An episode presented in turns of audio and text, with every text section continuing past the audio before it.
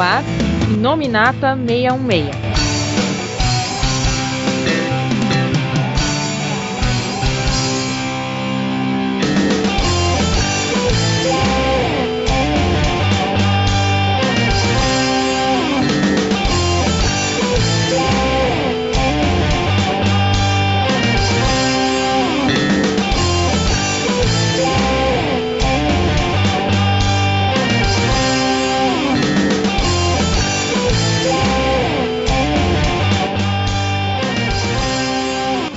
Pessoal, estamos começando mais em Nominata 66.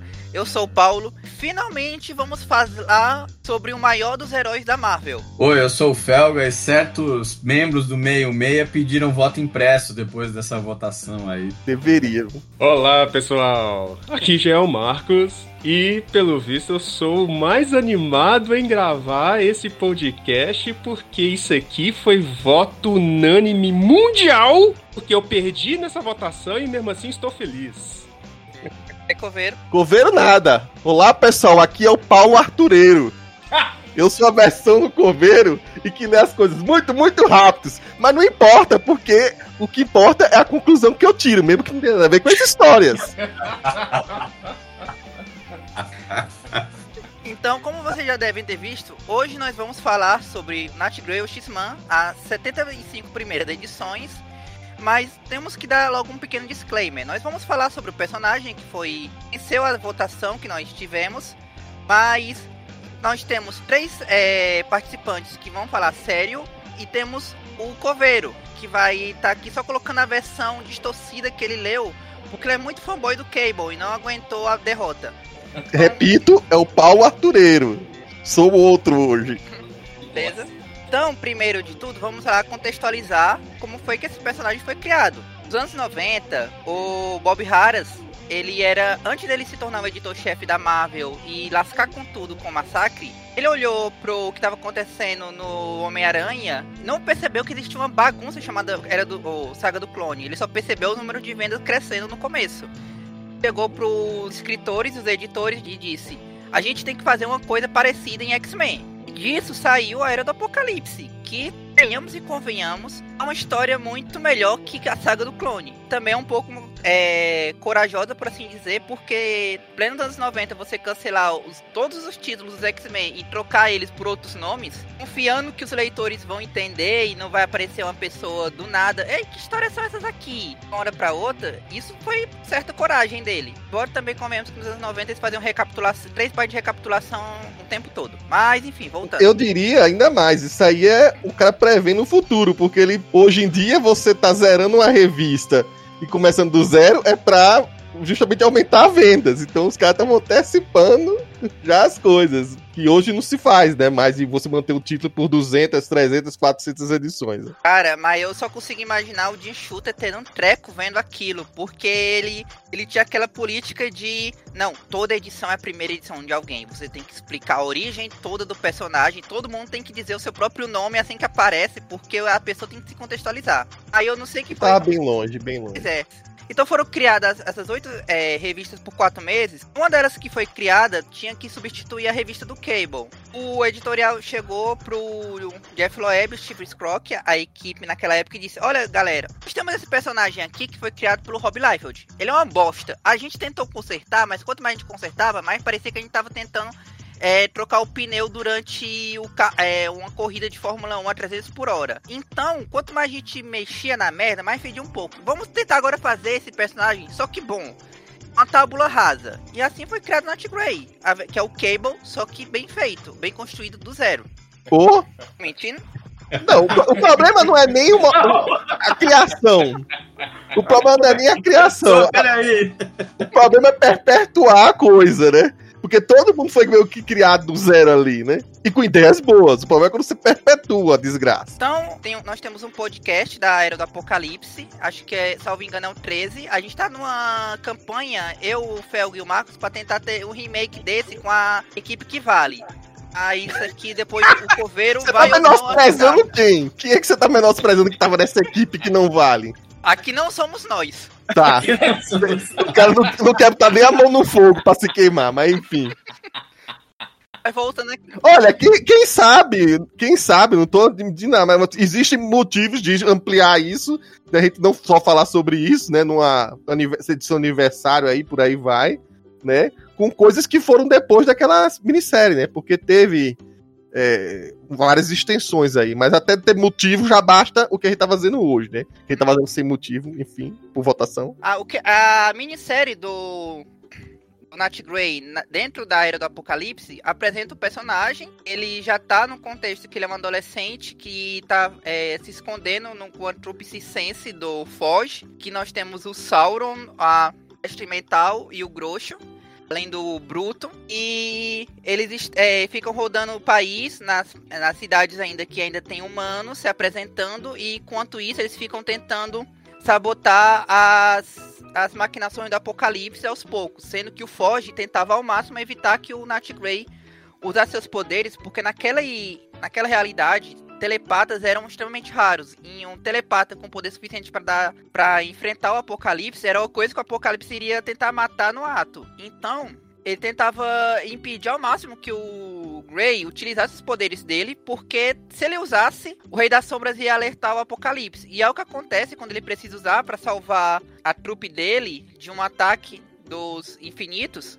E com isso, o Apocalipse manda a Dominó e os seus capangas para é, matar, caçar e matar ele. Ao mesmo tempo que eles encontram o Senhor Sinistro, que lá na X-Men Alpha tinha desaparecido do, do cenário. Aí o Senhor Sinistro fica bancando o mentor secreto maligno Nat Grey por algumas edições, até que o Bruto descobre a identidade dele, com isso o Foge também descobre a identidade dele e o Sinistro tem que matar os dois.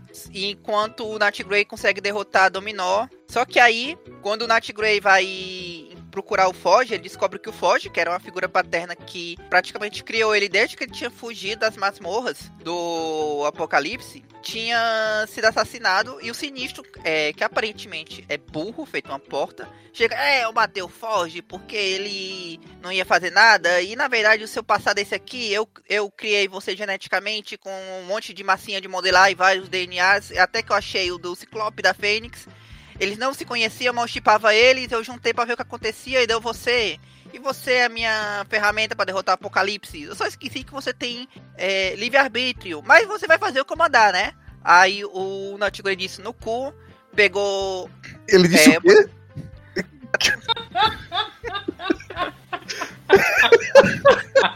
Você tá muito, muito coveiro falando essas coisas. Você não fala isso.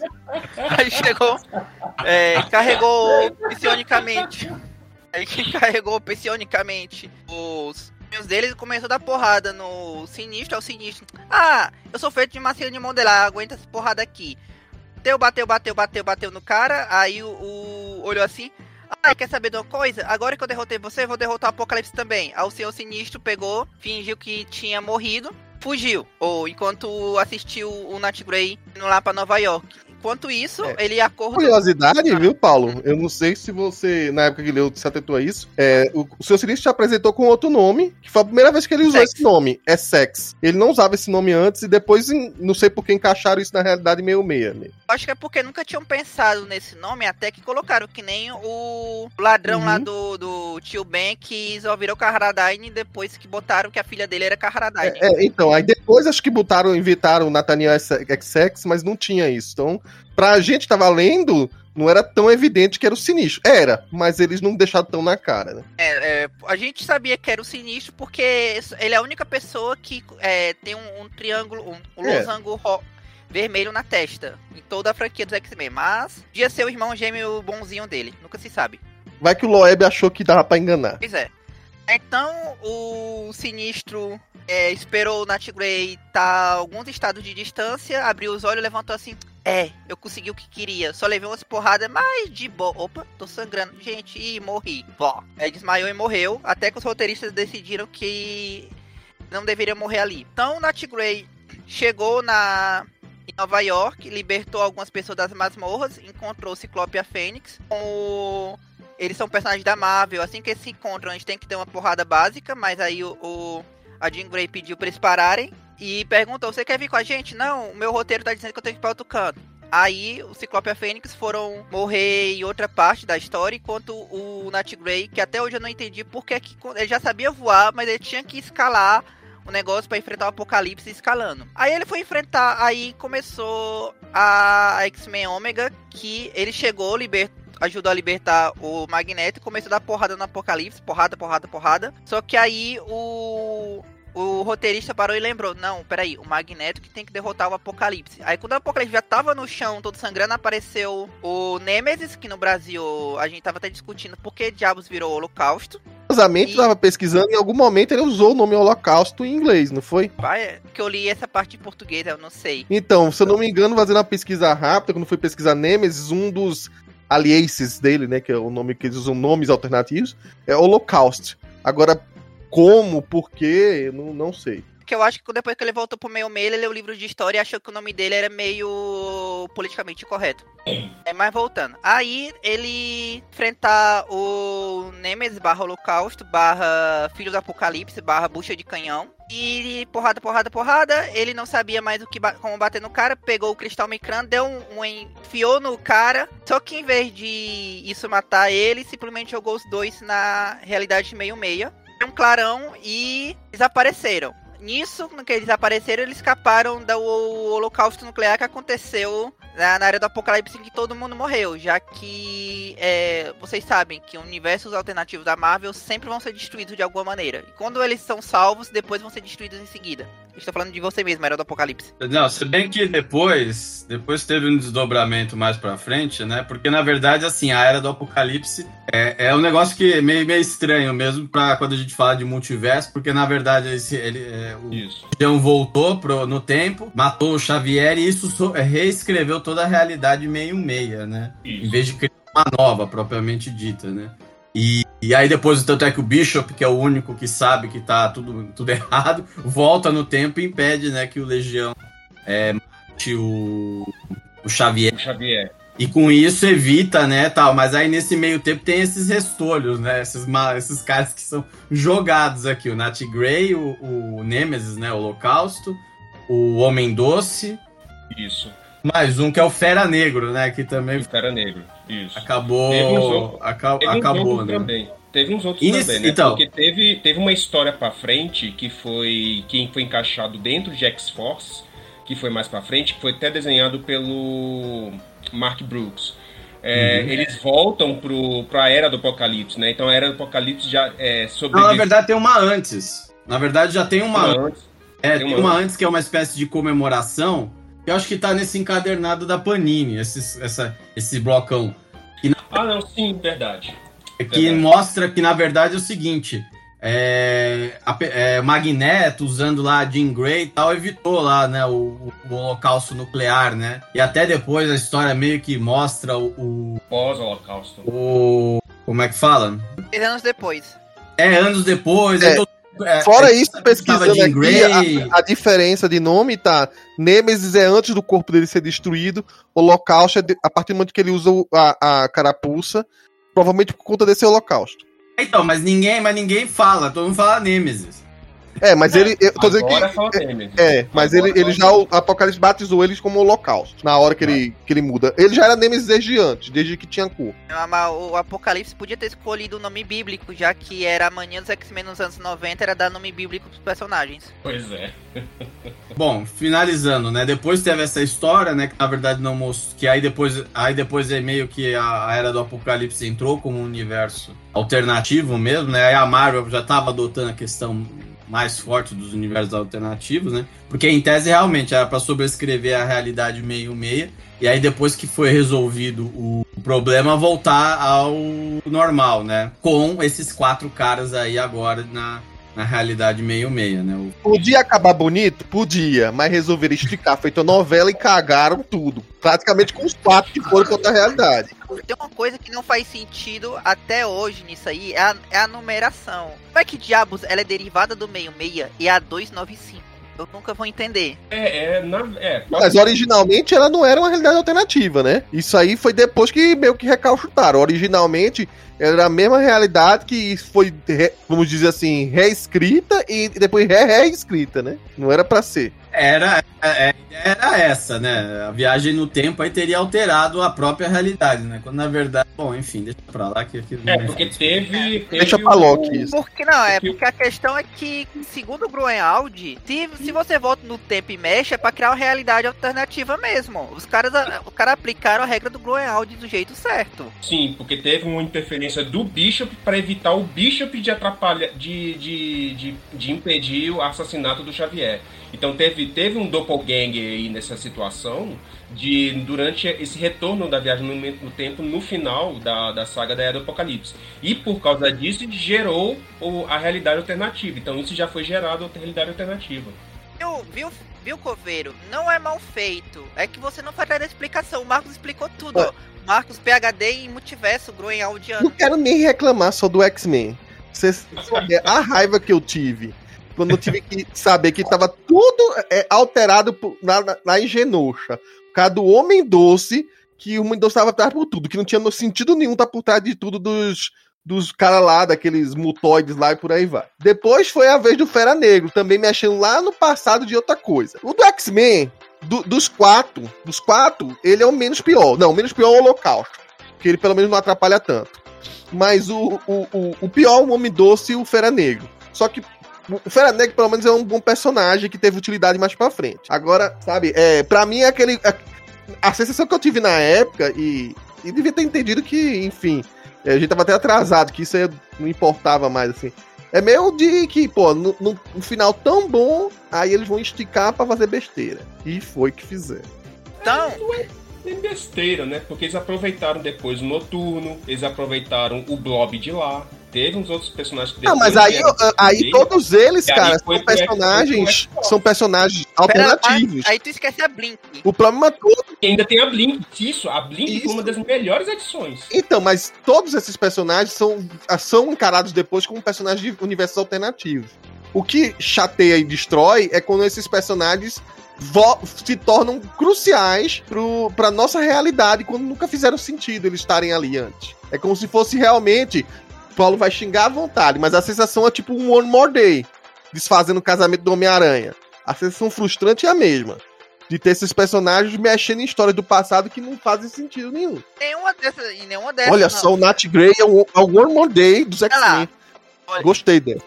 Começo de Nossa, conversa, lá Coveiro. Isso aí aconteceu na X-Force, Cable, em todas as revistas, menos Nat Grey. Não teve ninguém voltando no passado no Nat Grey. Até o que eu ia comentar. Ele vai aparecer na Suíça, no presente, no pós é, Era do Apocalipse. Aí se os outros foram, caga foram saiu cagando, aí você culpa o seu Jeff Loeb lá no Cable, na X-Force, você culpa quem tava escrevendo X-Men. Eu culpo o Jeff Loeb pelo conjunto da obra. O conjunto da obra tá incluso o Nat Grey. Nada a ver. Tu é que ele durou mais que o Cable com, com a sua mensal, se você for lembrar. Mas voltando aqui à história que a gente tá falando. É, Foi mesmo, viu? Dos títulos mais longevos mesmo, assim, tipo... Título, Mas so- é, soma tudo, solo, né, Fio? Soma Título- todas as mensagens, né? Título solo, não, título solo e ainda a longevidade do personagem, quem durou mais foi o, o Nat Grey mesmo. Mas, Eu- Grey- soma toma. todas as mensagens, todas as minisséries. o arco dele com o Rosenberg, que ainda teve uma minissérie com ele. Então, já- se tá- Toma! Você já tá indo muito longe. Aí voltando aqui, a história aqui. O Nat Grey, então, ele aparece no meio meia, ele tá desnorteado, porque a última lembrança que ele tinha é que ele tava enfrentando o Apocalipse e o Holocausto, então ele não sabia o que tava acontecendo. Aí ele chega, não só sabia inglês, e o inglês de sotaque da Era do Apocalipse, então é, ele chega lá, era Genebra, alguma coisa assim, só falando francês, ele não entende nada, aí de uma hora pra outra a telepatia dele vai ajudando a pelo menos conseguir se comunicar com as pessoas. Parece um cara é, que vai ajudar ele e pergunta o nome dele, ele diz lá Nat Grey. Aí ele vai lá e desmaia de cansaço. Nisso, por algum motivo, ele tem pesadelos com ruivas. Parece a Madeline. A Madeline, ok, eu tô aqui pra te ajudar. Eu não sei o que, é que eu tô fazendo aqui, eu tenho que te ajudar. Mas quem é que eu sou mesmo? Freud explica. Ele tenta, é, eles tentam entender o que tá acontecendo. Que nisso aparece é, um capanga querendo matar o Nat Grey. Ele vem, explode a casa. Eles tentam enfrentar o cara e escapam. Porque eles escapam, a Madeline lembra assim: ah, Paris é uma cidade legal. Aí eles vão pra Paris, que eles chegam lá, o cara ainda tava perseguindo ela. Que aí nisso já tinha um monte de gente que já tava de olho nele. O Era Negro, acho que o Homem Doce também, o Selene, o Clube do Inferno. E o Tigray lá tentando escapar dos caras. E a, ele não percebe que a Madeline foi enganada pela Selene. E aí acaba ficando com a. E ele acaba a Madeline ficando com a Selene lá. E o Natigrey fica sozinho de novo. E ele sem saber o que fazer. Aí, como ele não conhecia nada de Europa, ele volta para os Estados Unidos e arruma lá um emprego com som em um barco de cruzeiro, onde ele é atacado lá pelo Fera Negro. Finalmente ele entende que o objetivo dele lá é tentar impedir que essa galera fique é, tente transformar aquela terra, que ele já percebeu que ela é mais pacífica, no Aero do Apocalipse 2.0. Só que nisso, é tipo, todo mundo que chega para ele, chega querendo usar os poderes dele, ou com o discurso de é, venha comigo se quiser viver, porque o, aparentemente o Jeff Loeb só conhece essa, essa frase. Pra você fazer aquele é, Drinking Games, toda vez que algum personagem diz isso. A família Summers, então, todos os pessoal da família Summers diz, diz essa frase o tempo todo. Em contrapartida, você tem que dizer também que o Sr. Nat Grey, quando vai falar com as pessoas, ele é hiper estúpido, né? Que as pessoas, oh, não sei o que, quem é você? Por que está dizendo isso? Venha brigar comigo! Não. É o tipo de personagem que você gosta. Não, é, Olha como o Coveiro já tá distorcendo. As pessoas que chegam para ele com simpatia, ele, ele responde simpático. O cara lá na Suíça foi simpático, ele foi simpático, a Madeline foi simpática. Aí quem é que ele agride? O Rex, que era aquele vilão lá que tava atacando ele. O Fera Negro, que chegou dizendo nós somos parecidos e vamos atacar. Xavier, cara, o Xavier nessa época ele tava dominado pelo, pelo é, pelo massacre. massacre. Aí chega o Bishop. Massacre. Não, chega Sim, não. Mas na, na, época não tava nem tão evidente assim. Nem tava pra, evidente assim. Chega o bicho, não. Chega o bicho. Chega o Bishop. Meu irmão, eu tive um sonho louco agora aqui que teve um tal diário do Apocalipse e eu tenho 20 anos de memória. Um negócio aqui. Aí deixa eu ver suas memórias só pra ver aqui. Hum, interessante. Anotações interessantes. Quer dizer que se eu morrer acontece. Hum, gostei. Mutante dominando a Terra. Ah, gostei, gostei, gostei. ah, e aí, nisso tudo, o cara olha assim: ah, então tem um tal de Nat Grey lá a, ali na Carolina do Norte. Hum, interessante, super, poder, super poderoso, deixa eu, deixa eu investigar. Aí o cara vai e usa lá os poderes de plano astral dele e, e vai fazer a projeção psíquica para ficar investigando.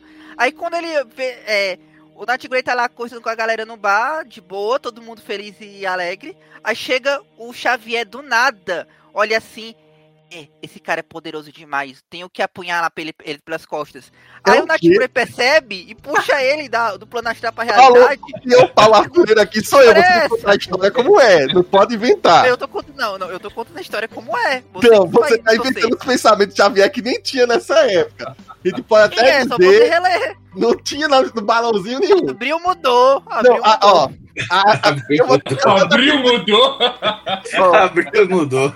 Eu não acredito nisso. Mas veja só. O Xavier é uma das maiores forçações de bar. Quer lá falar com ele, só que se apresenta como Xavier, o líder dos X-Men, né? Que tutou e tal. Ah, menino, mentira! Porque ele ainda tava nessa confusão, achando que tava. No, no, enfim, na Europa, olha que mini bocó de bola. Ah, ele, ele achava que tava na Europa e que a Europa que ele tinha ouvido... Norte. Não, calma, calma. Antes disso. Antes ele tava achando que tava na Europa e ele achava que era da Europa da era do Apocalipse. Quer dizer, pô, então da Europa realmente tá tudo tranquilo assim, né?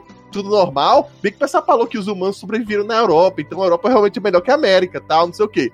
E aí, em determinado momento, que ele encontrou depois de Fera Negra e por aí vai, ele percebeu que não era bem aquilo ali. Né? Não, ele já tinha ido para os Estados Unidos Sim, na época da luta contra o Fera Negro, tanto é que eles falam inglês. Sim, mas ele tava, estava num barco aí, um negócio assim. E aí tava no meio do caminho, sei lá.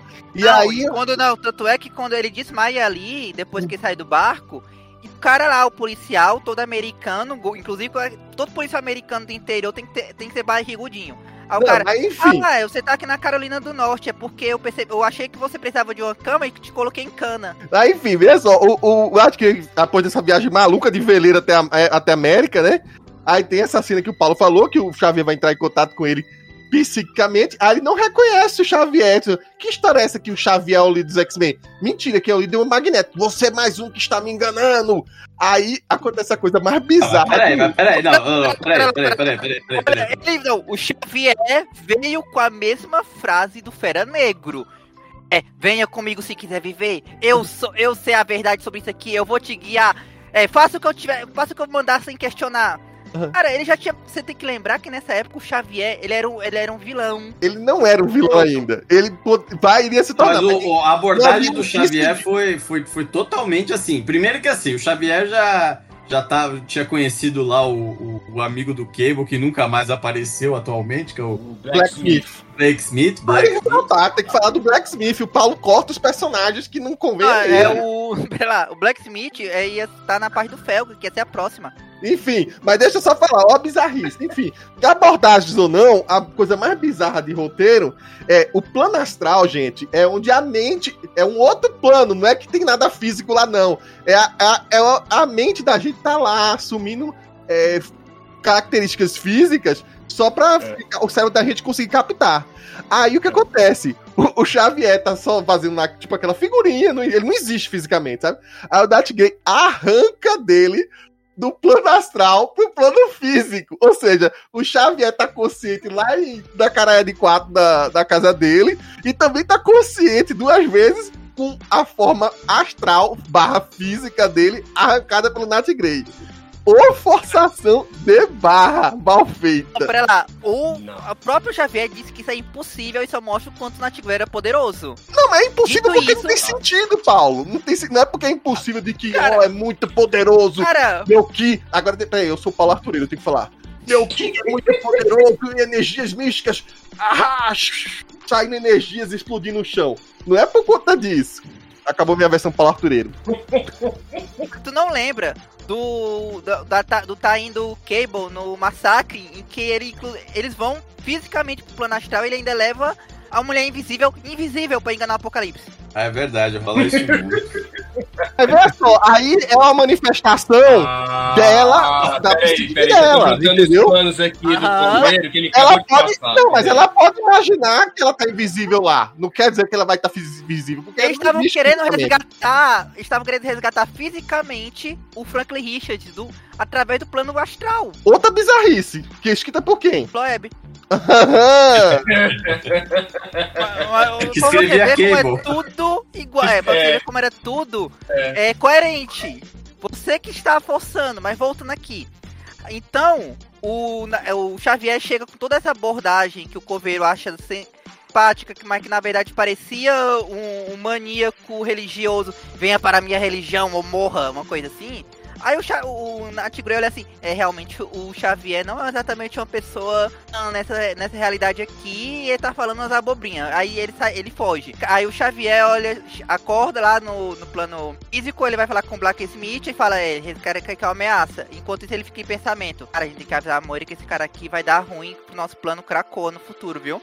E, e aí, vamos, aí vai pros próximos crossovers, mas antes eu gostaria que o Felga falasse o que ele achou dos personagens e do roteiro. Cara, é o seguinte, né? Se você lê sem armadura, né, você consegue até aproveitar. Se você lê assim, fala, ah, meu, é, é aquele período, tem, um, pe- tem toda uma história, né? Tal, você. Coisa, você tem a questão nostálgica, aí você aproveita bastante, cara. Jesus, que boa vontade, viu? Mas, cara, o, o, o- negócio, assim, realmente, de fato, o personagem é, é um, é um road movie, né? O, o- essas histórias do Nat Grey, porque ele fica pra, pra lá e pra cá, pra lá e pra cá, pra lá e pra cá, né? Só depois é, ele acaba mesmo que. Mas aí só depois de massacre, né? Que ele ganha uma certa. Um local, uma certa, lo- um certo local de estabilidade, né? Mas aqui ele tá coisa. E ele tá fugindo, né? Um cara que caiu, né? No, veio de uma realidade completamente deslocada e caiu aqui no, no, no, no- planeta, né? E assim, né? Ninguém. Assim, é um, você tem que lembrar, né? É um moleque de 17 anos, né? Obviamente super poderoso, obviamente lá tal, não vai realmente ser a pessoa mais controlada do, do planeta, né? E, e ninguém assim joga muito aberto também com ele, né? Todo mundo ali só ou tá atrás dele, né? A gente sabe quem são os vilões, né? O Sinistro e o Fera Negro, né? Mas Tem o Xavier. é, é, o Xavier. A abordagem do Xavier não foi nada boa também, porque o Xavier, cara, O que que ele faz? Ele, ele vê lá, tal, o, o, o, o Nat Grey lá na, na coisa, ele fala que é mutante, todo bar quer bater nele, e aí ele apaga a mente. Como se o Xavier nunca tivesse feito isso, né? Não, sabe? É. Nunca fez isso o Xavier. Aí depois o Xavier fica impressionado. Nossa, como ele é poderoso. Porra, Xavier, você fez isso várias vezes aí. Pois é, mas a questão é que o Xavier, olha só, o Xavier já foi meio preconceituoso. Por que que acontece? Ele já conhece o Cable.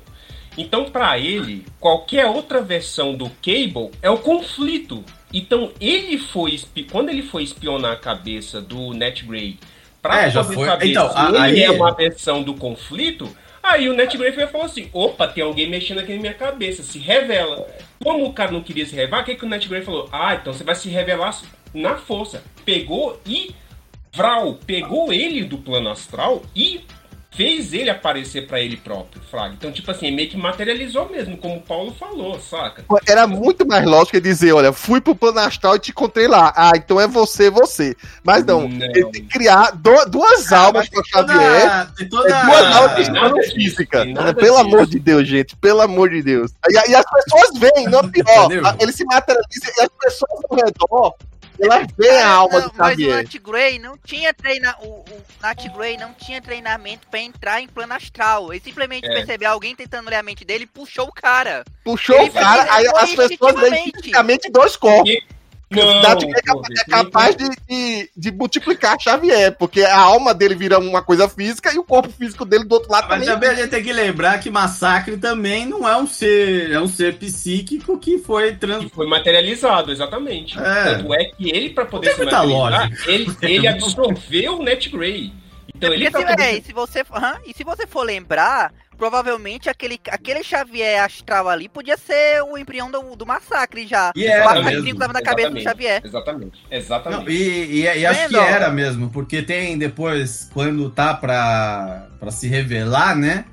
é, tem uma parte lá, lá na, na cena lá que o Xavier tá lendo lá uns papéis, vendo lá uns arquivos, e fala, é, Nat Grey, graças a ele, conseguimos, não sei o que, e aí ele. Que aí depois, né, acaba. Mas só voltando, o, o Xavier também é aquela coisa. Chega lá o Blake Smith, né? Que também é outro malucaço, doidão, né?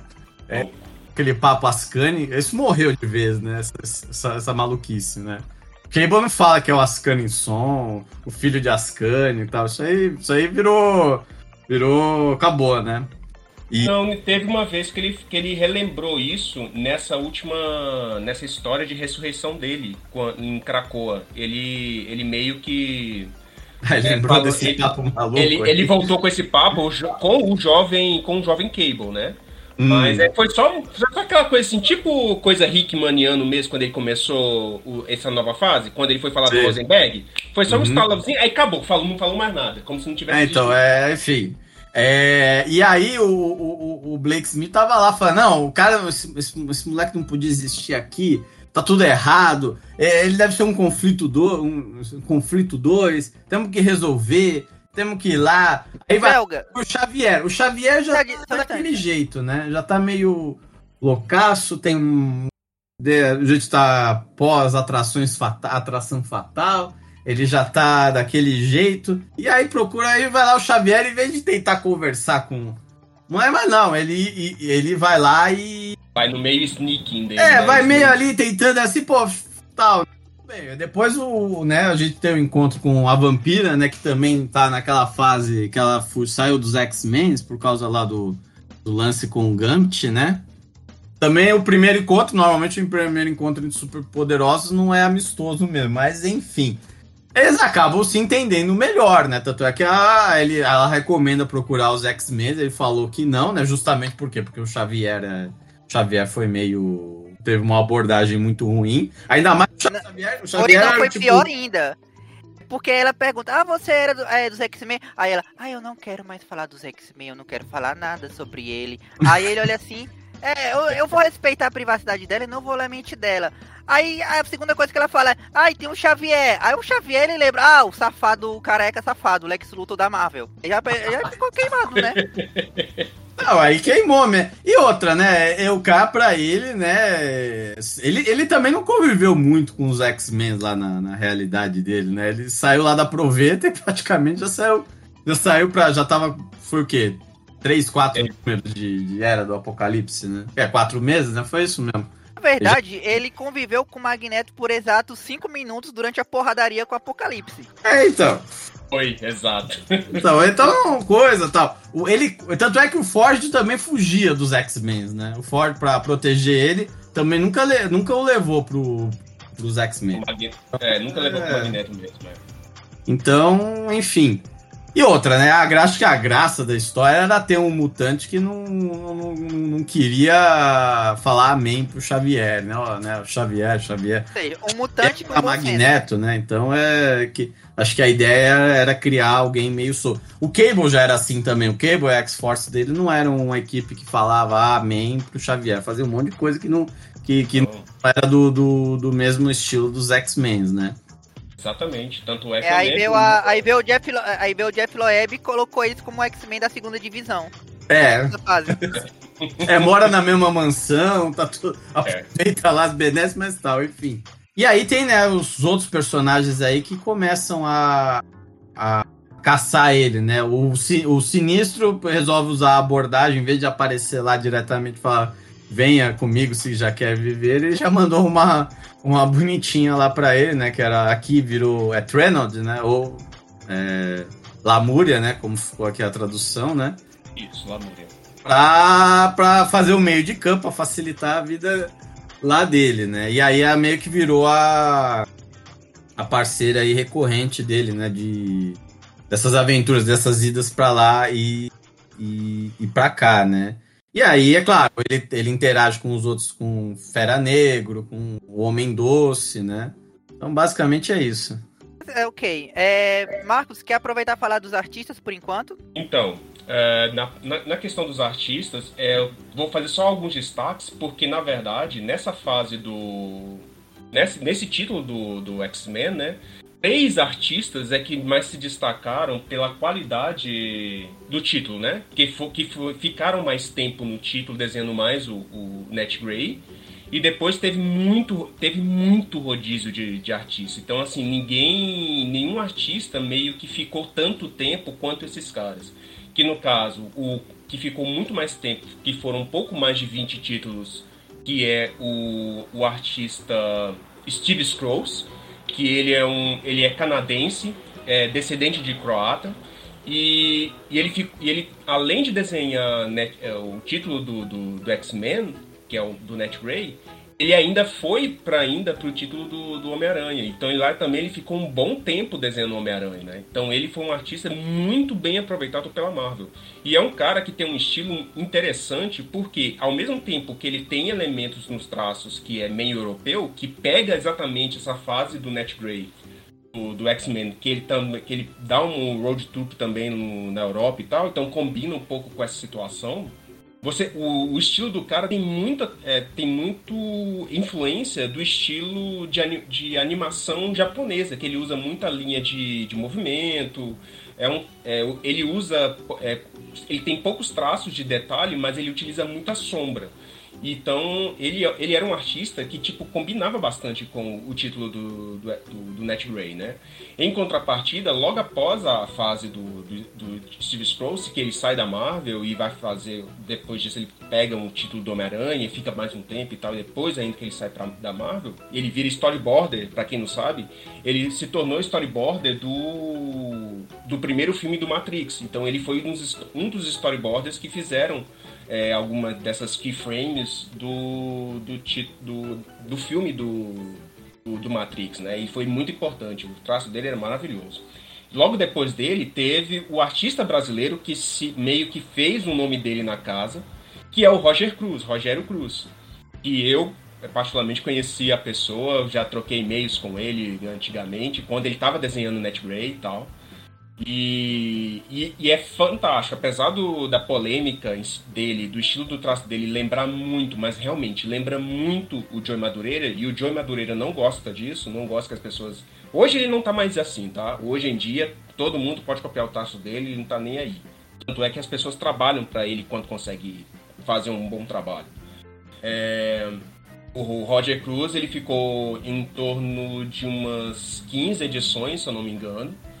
É, destacou-se bastante porque o Roger Cruz ele tem muita, muita. Pelo fato dele, ele ter ficado com um estilo mais próximo do John Madureira, então ele pegou toda essa influência do, dos, da arte japonesa, né? Então você pode reparar isso nas mega, nos mega closes que ele faz no, no título, nos seus quadros, o, a maneira como ele trabalha o traço, que é que ele manipula o fino e o grosso. Então é tipo assim, é um artista de primeira que ele poderia, se a Marvel fosse esperta, poderia ter, fi, ter ficado com ele até o fim dessa, desse título, porque o cara sabe trabalhar, sabe, soube trabalhar bem o, o, o Net né? E o, agora, em, em contrapartida, você tem um. Quando o Roger Cruz estava para sair, eles colocaram um outro artista que mais para frente ele foi ter notoriedade, que é o Chris Cross. Porque o Chris Cross, ele. Ele é, um, ele é um artista que tem muito da pegada de desenho japonês, mas ele é um, um, cara com um traço mais limpo e difere muito do Roger Cruz. Mas o Chris Cross ficou pouquíssimos títulos, acho que foi meia dúzia que ele ficou. E logo depois do, Chris, do Roger Cruz, mais pra frente, teve o Luke Ross. O Luke Ross, ele tava vindo, é, pelo estilo do traço dele, ele já vem do, do, do Homem-Aranha, é, Homem-Aranha que ele tava desenhando. Ele primeiro ele faz uma edição do, do, do X-Men e depois, bem mais para frente, ele pega mais algumas edições com o do X-Men, um pouco mais para frente, depois que passa mais uma leva de, de rodízio de artistas. Então, assim, logo depois teve, teve outros artistas que tiveram muito rodízio. Então, por exemplo, o Ariel Olivetti teve, pegou algumas edições também. E não é o Ariel Olivetti que a gente, vocês conhecem hoje, que quem já leu o título do Justiceiro, desenhado por ele, que já viu até mesmo, se eu não me engano, foi Venom. Venom, ele já foi artista regular. Então, assim, uh, não é o mesmo artista, tá? É, é, é outra pegada do cara aqui. Aí Mas nem cara... o Ariel Olivetti atual nem é mais aquele cara também do Venom, do Cable e do Justiceiro. Ele já mudou de novo, né? Um pouco a arte. Assim, depende do que ele vai fazer o projeto, né? Porque, por exemplo, pra Marvel, ele fez. Ele, quando ele fez o Venom, que é o, esse Venom uh, um pouco antes do Venom do, do dessa fase dele, Rei das Trevas, é, ele já desenhava no estilo do, do Justiceiro. Então é aquele estilo todo que ele faz brutão mesmo, com, com umas cores mais. com um boa, com bom volume. E que ele faz, né, no tom de cinza para depois o colorista ou ele mesmo fazer as cores. Então ele até esse, até o, um pouco antes de Rei das Trevas, ele estava desenhando assim, né, que era o, o personagem lá do Flash Thompson. Só que bem antes disso, ele tipo não tem nada a ver, não tem nada a ver o traço dele. Tá? E aí, logo depois dele, teve um cara também chamado Mike Miller, que ficou pouquíssimas edições. Teve um Ben Herrera também, que ele é muito caricato também, mas também, ficou, também foi outro que, que fez rodízio. E bem mais pra frente, teve um cara que fechou uh, as edições, que é o Kiki Alcatena. E assim, é tra uns trabalhos muito medianos, e, e, assim, frente aí que esses caras já fizeram, que é o Steve Scrooge, o Roger Cruz e o Luke Ross fizeram, todos os outros trabalhos são bem medianos. Tanto é que uma coisa interessante e que eu achei muita sacanagem que aconteceu, que quando teve a vinda de algumas dessas revistas aqui pro Brasil, pela uma editora chamada Abril, cara, eu fui rever agora, dá vontade de dar um soco em cada um dos editores que tiveram a audácia de mudar a paleta de cor da revista. Porque sim, para quem fica defendendo, agora vai meu disclaimer, vai, vai meu, meu momento coveiro irritado agora, revoltado. Para quem defende aí a editora Abril, saiba que a editora Abril cortava edições, cortava páginas e ainda mudava a cor da revista do título original para ser publicado aqui no Brasil. Ou seja, eles nem faziam correção, na verdade, por direito. Eles trocavam na cara dura. O início da fase do, do Net Grey, e que é, que é desenhada pelo, pelo Steve Strauss, que tem um traço muito bonito, cara, os caras cagaram quando foram imprimir aqui no Brasil. Cagaram, cagaram a porra toda. Sabe? Ficou ridículo horrindo. Você pega a edição americana, você vê que o negócio é muito mais trabalhado. Não é uma. Não, é uma são cores bem trabalhadas. O, o negócio chega aqui, é uma cor chapada com Sabe? Não sei de onde. Parece que foi colorido com canetinha. Não, não entendo. Qual, eu não entendo a, a, a, o que tem na cabeça desses caras que quiseram fazer merda. Eu, eu acho que é porque na época não tinha internet. E os caras simplesmente falam assim: não, beleza, vou fazer umas merdas aqui, ninguém vai ligar mesmo. Quem tá ligando é a gente. Então a gente vai fazer isso e as pessoas vão comprar e vão, vão ler. Não, Marcos, então... na verdade, assim, agora falando sério, sem ser o Paulo Artureiro, os principais problemas aí é, um, era formatinho, eles reduziam o formato, então tinha que mudar as cores. Dois, o papel era um papel de restolho, muitas vezes Sim. o pessoal não sabe disso, era o rest... eles usavam um papel mais, de melhor qualidade. Um e na verdade, é, é, o, os pap... as impressões dos gibis da Abril, é, isso eu soube depois, né? eram feitas nos intervalos em que eles tinham que trocar a tinta da máquina, alguma coisa desse tipo, que eles usavam geralmente coisas piores coisas, coisas mais fracas, para limpar, digamos assim, a, a, os excessos de tinta da máquina e por aí vai. Se houvesse um erro, uma coisa ruim, não teria problema. Então era uma economia mesmo, não tinha nada de querer é, fazer melhor, não. Agora a única coisa é. É, que realmente abriu acertou aí foi cortar pelo menos 30% das histórias do Nat Grey, né? 30. Não, não, Fala, vamos falar direito. Não foi nem no, só do NetGray. Se fosse só do NetGray, tudo bem que a gente poderia até relevar. Era uma piada. Esse... Não precisava ser corrigindo, não. Era uma piada e você continuava, entendeu? Não precisa, ser... explicar mais, não. Como o Felga tinha mencionado, ele recebeu lá o, o Nightgrey recebeu o conselho da vampira de ir falar com a Moira McTaggart. Aí ele foi, todo simpático e alegre, lá na Ilha Mui, visitar ela, tocou a campainha, só que aí o, o a Excalibur, como tinha o Colossus, então eles já estavam no modo meio brucutu.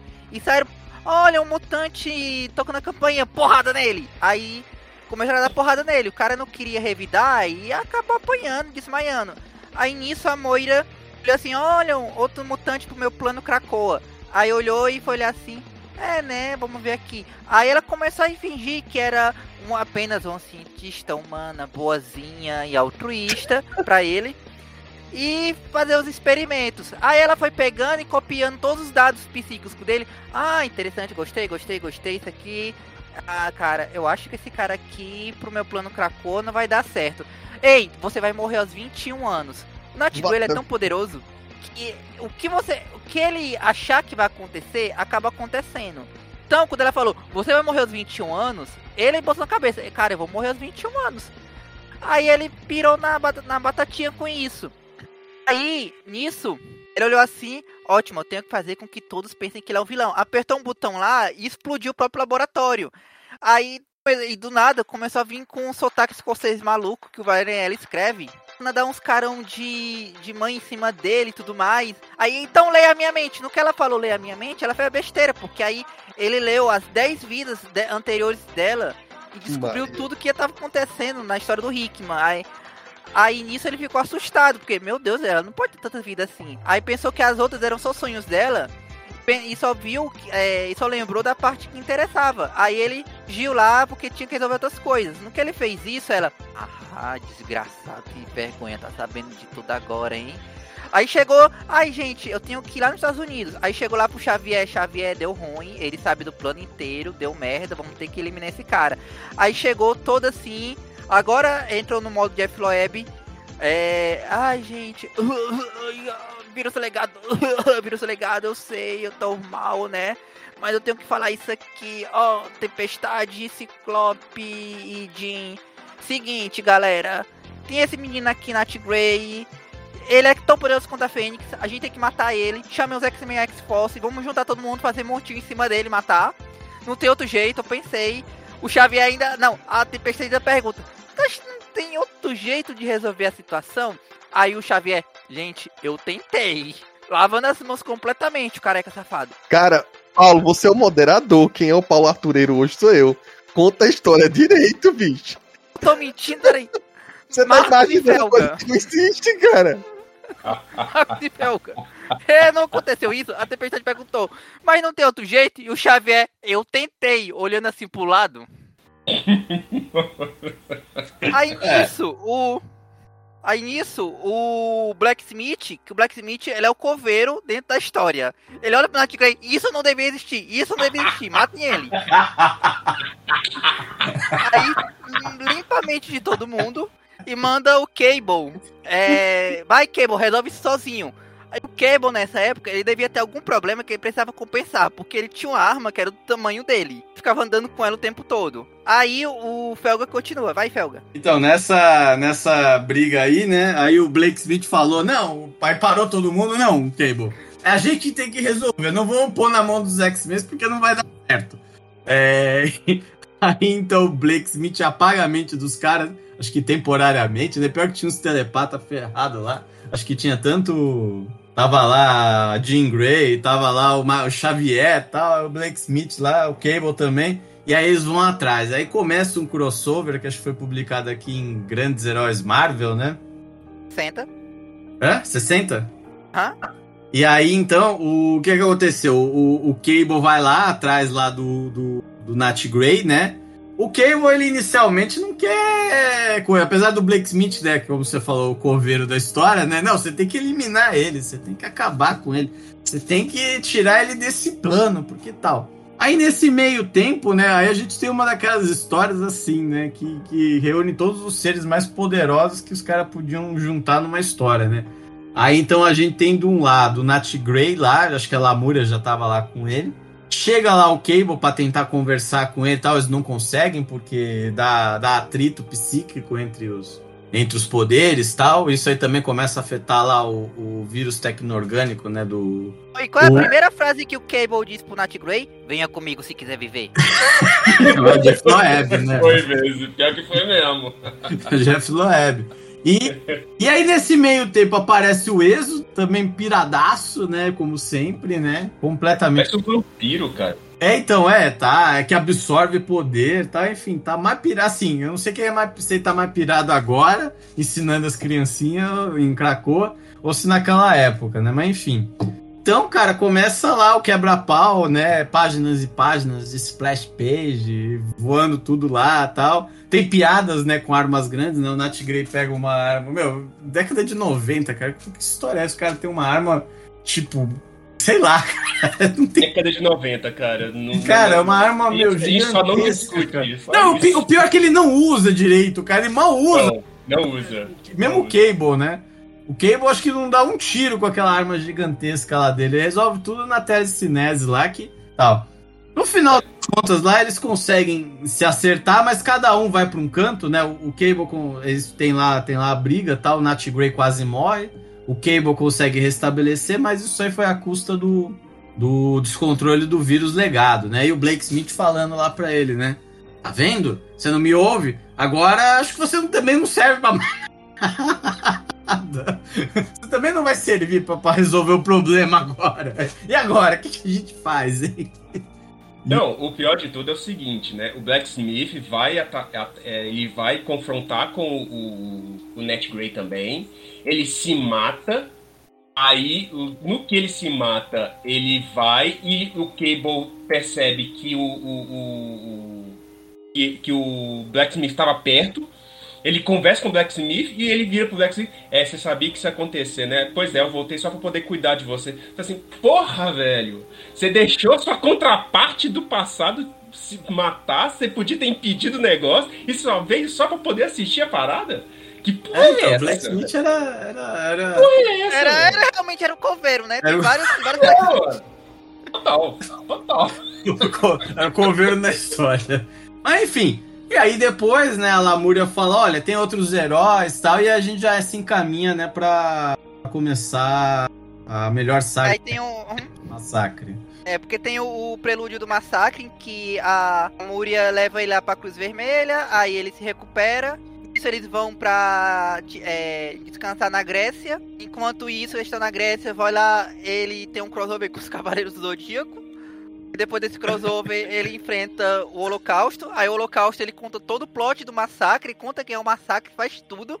Olha, gente, porque o massacre é o Xavier. Aí o Nat Grey sabia, cara, careca, safado, sem vergonha. Era, se me engano, tá enganando todo mundo esse tempo todo. Aí se, se virou pra Lamúria e Lamúria, nesse mundo aqui tem heróis de verdade. Olha, tem os Vingadores. Por enquanto eles estão maltratados, mas eles vão render bilhão daqui a alguns anos. Beleza, vamos lá. Aí ele foi lá pros Vingadores, é, em Avengers 400, que já começa o massacre. Aí ele consegue, ele fala com tanta ênfase que ele sangra preto pelo nariz e isso convence o Thor que ele tá falando a verdade. Aí o Thor vai lá, o Thor e os Vingadores vão lá meter a porrada no Massacre. E, Marcos, você consegue resumir Massacre em um minuto? Massacre, ele é um derivado da junção meio Dragon Ball de Xavier com Ned Grey e com Frank Richards. Eles se fundem fazendo aquele movimento de fusão e cria o Massacre. É. É... Mais pra Majin Buu, mas tudo bem. Vocês estão adorando babar ovo de Paulo colocando essas referências, né? Uai, mas fala que tá errado. Fala que isso tá errado. Fala que não é certo. Uai, não tô falando nada demais. É puramente isso. Aí, logo em seguida, o, com essa fusão dessas três personalidades, é, é, se revela, ele se revela como uma maior, maior ameaça e todo mundo vai lá quebrar o pau com ele. Porém, o massacre só começa a ficar enfraquecido a partir de qual momento? Quando eles quando o Net Grey consegue sair do massacre. E aí eles vão, ele vai pedir ajuda para os Vingadores e vai até os X-Men, junta essa galera toda, pega mais o Hulk, joga todo mundo em cima do massacre. O Net Grey fodão que saiu do massacre, ele volta pro massacre, puxa o Franklin Richards, puxa, como igual ele fez com o Xavier, ele vai dentro do massacre, puxa, e o massacre, bum, explode, engole uma galera que também foi dentro numa bolha lá de explosão devido à manifestação psionica do massacre. E eles vão para outra dimensão e só sobra o resto da galera que ficou sobrevivendo. Isso foi massacre. Para maiores detalhes, ver o nosso, nosso podcast, né? Também, e para maiores detalhes, para onde foram os nossos heróis, ver o podcast dos heróis renascem. Exato. A gente teve coragem de gravar cada coisa, né? Porra, mas foi muito engraçado Heróis Renascem. Se vocês querem escutar a versão canônica e definitiva de Massacre Marvel, então, por favor, escutem o Inominata 104, Massacre dos Leitores Marvel. Ela é a verdadeira versão canônica, não que tá nos quadrinhos da Panini. Então, depois de Massacre, ele meio que ele finaliza essa fase road movie do Nat Grey, uma vez que ele praticamente ele fez, assim, fizeram tudo que podia fazer com o personagem depois que ele chegou na é, no meio meia. Ele encontrou os outros refugiados, encontrou Cable, encontrou os X-Men, encontrou X-Force, derrotou o careca safado e agora ele tinha. Eu que... tenho uma crítica para essa fase. Pra, ah, pra resumir só a coisa toda. Minha crítica é. Aí Paulo me começa dizendo: não, vamos fazer só o primeiro volume do Nat Grace. 75 edições. É, mas são só 75. Ah, tem uma menos um aí, a gente pode ler também junto. Ele me enganou, porque esse começo todo de Nat Grey e também uma parte que vem depois, Nat Grey não pode ter duas edições que ele vai ter que ter um crossover. Basicamente, ele precisava de uma escada pro povo ler ele. Porque vai lá, tem a escada com o Excalibur, tem a escada com o Cable, tem a escada com Vingadores. Tem aí também uma escada que vocês já até se ignoraram aí, e eu achei uma edição estranhíssima, com a X-Force da época em que ele parece que não tem reação nenhuma quando ele vê a Siren da nossa realidade. Tipo, ignorou ela completamente, como se fosse outra pessoa. Começo de conversa, ele vai com a X-Force lá, tem lá na, na saga do massacre, ele vai com a X-Force. Ah, eu não quero ir com, esse, com, a, com a série B do, do X-Force, não, do X-Men não. Aí chega a Siri, ah, vamos, eu sou ruiva. Aí ele vai. Nenhuma alusão de ele já ter conhecido a Siri lá do outro lado, né? Cara, a primeira coisa que ele faz quando faz do meio meia é criar uma ruiva pra ele. É. Foi. Freud explica. E eu explico depois lá pro final. Então, é, assim que terminou o massacre, ele resolveu se estabelecer em Nova York. Primeira coisa que ele faz é resgatar a Lamúria, porque depois é, que quando começou o massacre, ela, ele deixou ela em Nova York, foi atrás dos Vingadores, e aí depois ele foi buscar onde é que ela tava. Se encontra lá com os. Acho que. Não chegou a ser traduzido no, no Brasil, mas é os Forgotten, os esquecidos, que estavam criados pelo Abominável na época. Que aí, como o, o Nat Grey, ele é um cara diplomático, ele chegou lá, o Abominável não tava querendo porrada, também não queria porrada, só que aí o Abominável não ia deixar a Lamúria ir, é, ir pacificamente, ele só fingiu que o Abominável tava batendo nele e, e foram embora, para evitar porradaria de verdade. Vamos ficar aqui nessa cidade aqui. Então começa a fase do Roger Cruz, que é basicamente a fase Nova York. Chega, ah, que legal, gostei de Nova York. Aí é, se estabelecem numa, numa cobertura no Sorro. E dono não tava lá por especulação imobiliária, então ele aproveitou e ficou por lá. Ele foi começando a tentar entender como era a vida é, no meio meia para valer. descobriu o que é televisão, descobriu as, as outras coisas tornou meio que um profeta de rua, já que o pessoal ia lá é, dar dúvida com ele o que é estava acontecendo, ele aproveitava para conhecer a galera e a galera aproveitava isso, é, porque chegava, ah, eu tenho um problema, aí ele, ah, é isso aqui o teu problema. Ah, eu não sei onde eu esqueci o negócio, não, você esqueceu debaixo da mesa. E por aí vai. Aquele, é, a maioria dos problemas das pessoas eram coisas, traumas passados, alguma coisa que eu tinha esquecido que ele que precisava ser lembrado. Às vezes era alguma. Assim, ah, ah, roubaram minha carteira, foi aquele cara ali. Por aí vai. E nisso nós temos um crossover com o Homem-Aranha em que ele já começa a fazer fama lá no. Acho que era o Central Park. Aí o Peter Parker vai lá e fotografar ele. Ele nunca vai fotografar ele. Não, é, é, era o Washington Square. Washington Square. Porque pra mim é tudo. Só... Nova York só tem três parques, mas valeu. e o Peter Parker vai lá. E o Natigrey já tá cansado desse negócio de todo mundo chegar batendo nele. Ele assim. Olha, cara, eu sei que é praticamente obrigatório fazer isso, mas precisa... a gente pode pular parte da briga? Aí ele, ok, vamos só tomar café e conversar. E, por mim, beleza. Foram conversar, aí o, o Nat Grey olha assim, olha, cara, identidade secreta não funciona com telepata. E foi lá e mostrou, você é Homem-Aranha. E você é o quê? Ah, eu sou de outra realidade. Aí mostrou a era do apocalipse pra ele, o, o Parker olha assim, é, cara... Ia ser muito útil para mim se eu tivesse um amigo super poderoso de vez em quando, já que quando eu preciso. Ultimamente, quando eu preciso de ajuda, eu chamo o Demolidor. Te chamar ia ser uma boa. E ficou amigos. E como é Natal, é, a Tigray nunca tinha tido uma ceia de Natal, o Peter convida, é, convida ele pra ir, aí ele vai lá, conhece a Mary Jane, com, com é, o Natal, eles, eles é, conversam bastante. Aí quando o Grey vai embora, ele percebe que o Peter, que nessa época a Tia May estava morta. Foi uma das, sei lá, cinco vezes que a Tia May morreu. Então o Peter tava feliz, assim, o Nat Grey fala, cara, você tem uma vida ótima, você tem uma esposa que te ama, você tem uma casa legal, você tem é, um emprego bom. Às vezes tem algum cara querendo te matar, mas isso aqui não é é muito assim, mas eu não me despedi da minha tia. Mentira, se despediu porque só você ler a Amazing Spider-Man 400. E foi uma história muito boa. E aí o Peter, é, a vida às vezes é boa, né? E tudo mais.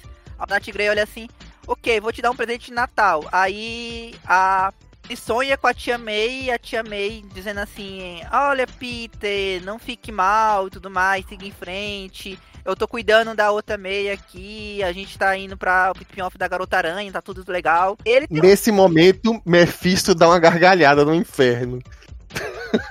Estou cuidando da outra meia, ele rindo lá do lado. Aí a é, termina, é, termina, ele vai embora, só que aí nisso ele é atacado pelo Morbius e a Grey, como eu falei, o que você contar que ele tem que acontecer, é, acaba acontecendo com ele. Se você contar, você perdeu os poderes, ele acha que perdeu os poderes. Se você contar, você virou um vampiro, ele começa a manifestar como se tivesse virado um vampiro. Aí o Mobius mordeu ele, meu Deus, virei um vampiro. Até que é, Peter encontra ele e, cara, e olha assim, aí você foi mordido por um vampiro? Sim, mas que vampiro? O Morbius. Aí, o Morbius não transforma ninguém em vampiro. Aí é? Aí ele volta ao normal. Isso, eles vão lá e enfrentam o Morbius, só que aí o Homem-Aranha, é, quando o, Morbius não tem a vantagem da, do elemento surpresa, ele tá apanhando do Darth Grey e foge. O Homem-Aranha, calma, eu tenho que ir pro meu spin-off agora. Aí vai pro spin-off dele, que é uma revista chamada Homem-Aranha do Howard Mac. Mas não leiam, não é tão bom assim quanto. Não é tão bom quanto Darth Grey. Aí nisso, o Nat Grey, ele descobre que a Lamúria esse tempo todo, porque o poder da Lamúria é ganhar, é absorver poder as pessoas morrem. Só que ela pode acelerar o processo. E ela tava muito viciada nisso. E com esse vício, ela tava simplesmente indo em um monte de UTI e saindo matando geral pra absorver o poder da morte de cada um. Que é modo pra caramba. Ela ia pra negócio de câncer lá, não sei o que. Dava beijinho de boa noite das crianças, essas porra, os caras morrendo. É, basicamente, quem não morreu no massacre já tava matando aí. Já tava tipo o Gavião, o Gavião Arqueiro no começo do endgame, praticamente. Aí voltando aqui. Aí o Nat Grey fala, cara, tu matou pra geral, eu não quero conversa contigo. Aí ele vai embora e aparece a Madeline. Bom, aí então ele tá né, nessa fase aí meio meio. É meio pro. Como é que fala? Você fala, profeta de rua, adivinho, né? Tal, conselheiro. Tal. É a, é a fase que ele ganha uma certa estabilidade, né? No, Nova York, né? Não tem mais aquela coisa de, de ir pra lá e pra cá, né? Ele fica mais no sorro, né? Então, nesse caso, aparece a Madeleine, né? Mata, né? Mata, sei lá, se livra, né? Da, da Lamúria. O Net Grey acha que, que fica sozinho, né? Porque eles brigaram, né? Aí, na verdade, a Lamúria meio que se afasta dele, que ela ficava, né? que ela, se ela vazia o pior pra ele ou se ela vazia o melhor, que ela gostava dele, mas achava que podia estar fazendo ele perto Na dela, verdade, é o que o Felga falou. O cara, o Nat Grey olha assim, cara, tu matou geral, eu não quero conversar contigo agora. E vai embora. E nisso chega a Madeline, conversa com, com a Lamúria, aí a Madeline, aí a, Made- a Lamúria tenta matar a Madeline. Peraí, você não existe. Aí ela, pois é, né? Aí pega e mata, mata a Lamúria. A Lamúria depois ela fala que morre- morreu nessa hora aí. Quando o Nat Grey vai. É, cara, eu acho que não é uma boa ideia eu deixar uma psicopata homicida serial sozinha assim no meio do cemitério. Aí vai procurar lá a mulher, ixi, ela foi embora. Aí vai, vai fazer outra mesmo. coisa. É. E, e aí então começa, né? Ele entra numa fase que os poderes dele ficam mais descontrolados, né? E aí até acaba. Ele acaba até perdendo, né? A, a, a telecinese, né? E aí a gente cai, né? No mais um novo crossover com um super grupo, cara, que todo mundo deveria ler. É um grupo interessante. A Irmandade de Mutantes do Alex Summers. Que é fruto da mesma, da mesma revista do X Factor do Ford. Exatamente, né? Pra, é, pra quem não lembra lá, o, o, o- o- no X Factor, né? O, o Alex tinha sido. sumiu, né? E, e para variar, o Forge não foi atrás dele, né? Porque ele tava mais interessado em, em cuidar da mística e do Dente de Sabre, né? É, e aí a gente descobre, né, que ele passou lá por umas experiências lá com. Acho que foi com o Sinistro, né? Foi com o Sinistro, né? Ou Fera Negra. Fera negro. Fera negro. Fera Negro, né? E aí ele meio que pira na batatinha, né? Ele resolve então montar então um grupo aí de proteção pros mutantes e tal. Já que os X-Men não davam conta do recado, então ele monta a Irmandade de Mutantes, né? Depois, depois que ele sai da lavagem cerebral, né? Quer dizer, depois, enfim. que a gente Teatro, né? Que o próprio Fera Negro tava nessa equipe aí, né? é, então, aí, aí junta assim, é o Fera Negra, a Fatale, e aí então o. o... Tinha mais gente nessa equipe? A Aurora, que o Nat Grey... Aurora, ele- depois, ele- né? ele Ah, que eles pensa na resgataram, Aurora, né? É. Mas aí depois ele, assim, o, resumindo a história, o Summer chama lá o sobrinho, né, que é o Nat Grey, pra poder, pra, pra, pra compor, pra, ia com o negócio dizendo que ele ia é, resolver os poderes, resolver o problema dos poderes deles. Eles resgatam a Aurora, e mas esquecem de avisar pro Nat Grey que também estavam levando um gás tóxico, né?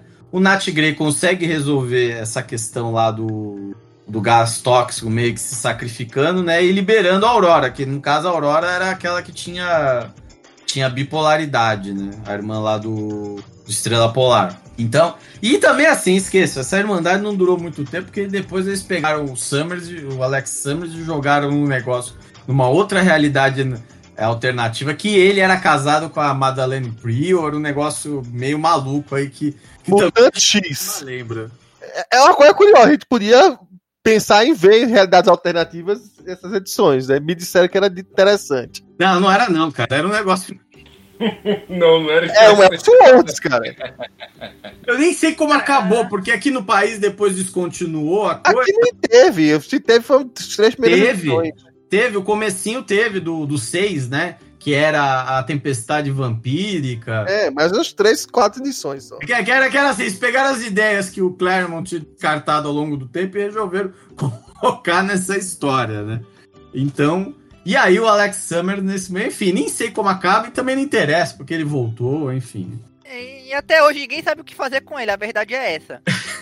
né, então, é. Não, tem agora o Zeb Wells tá fazendo direitinho ele com o, o, o Hellions, né, os satânicos, que diz que ele desde o começo é um cara desequilibrado.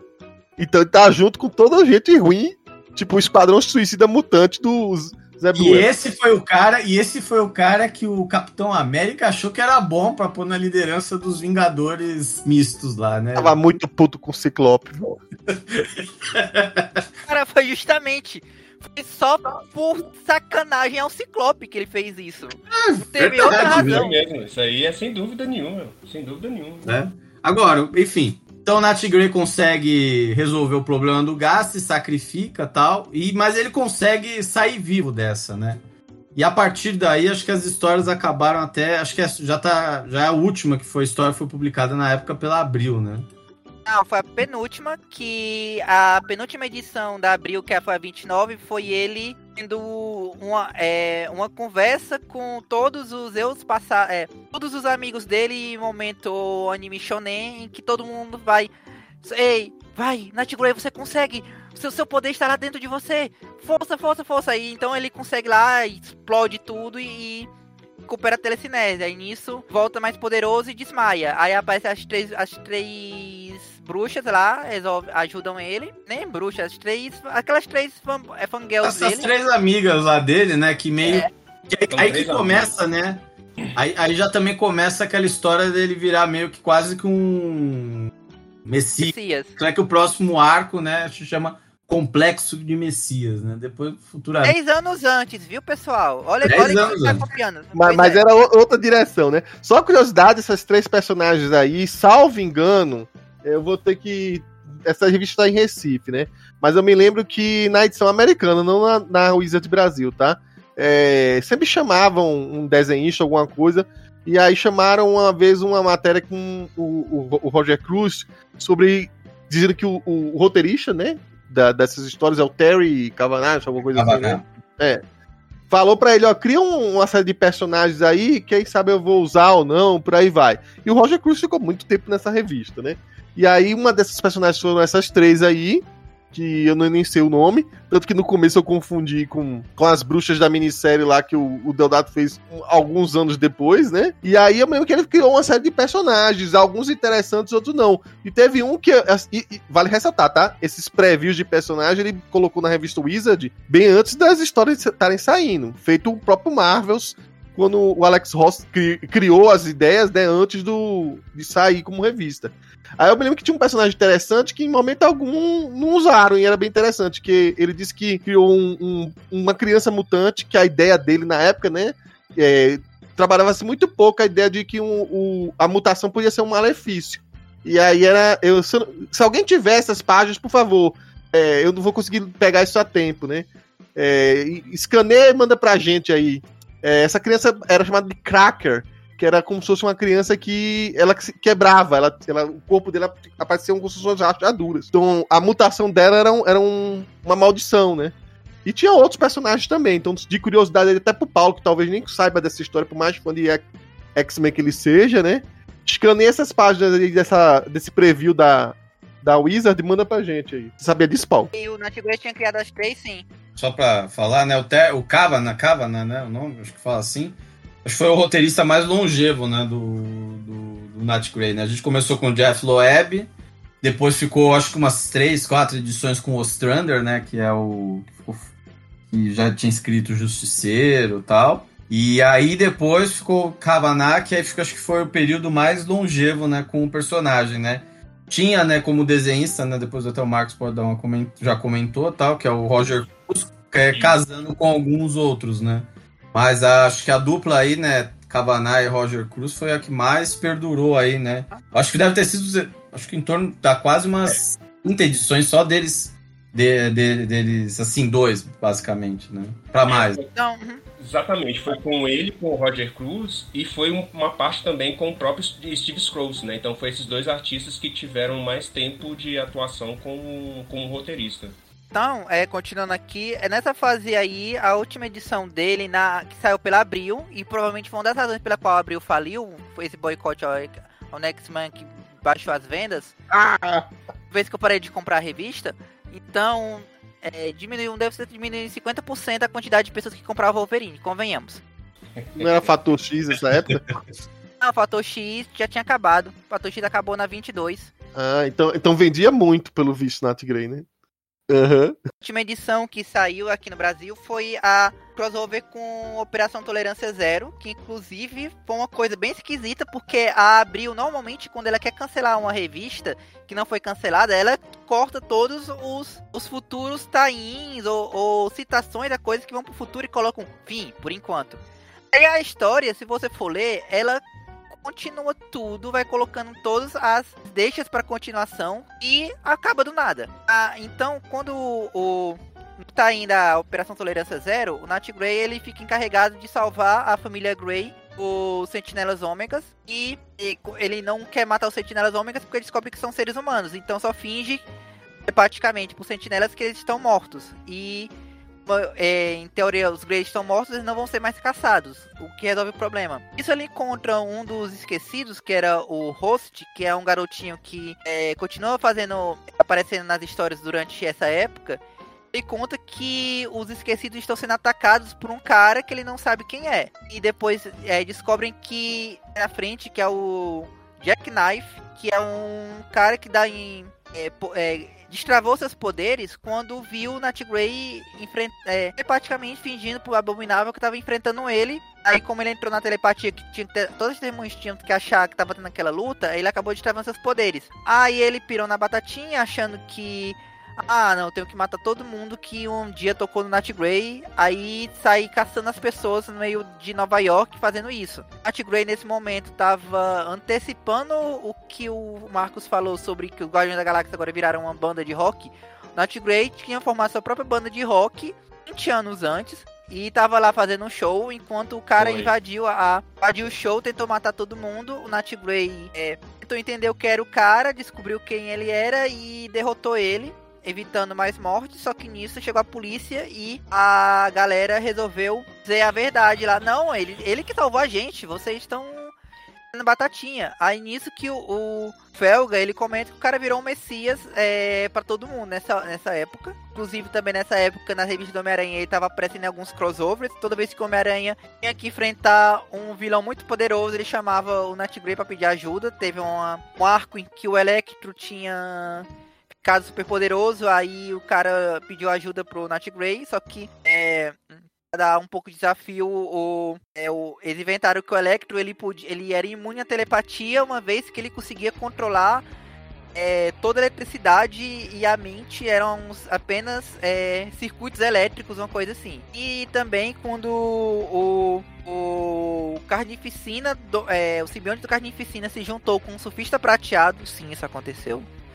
O Homem-Aranha também, socorro, Nat Grey! Isso aqui também tá apelação demais pra mim! Aí o. É. E foi lá e ajudou ele. Aí tem essa fase do complexo de Messias. Então, nessa fase, o Nat Grey, ele tá assim, ele é adorado, todo mundo gosta dele e tá? tal. Ninguém, todo mundo esquece que ele é mutante nessa, né? Ou então ignora, né, esse fato e tal, mas enfim.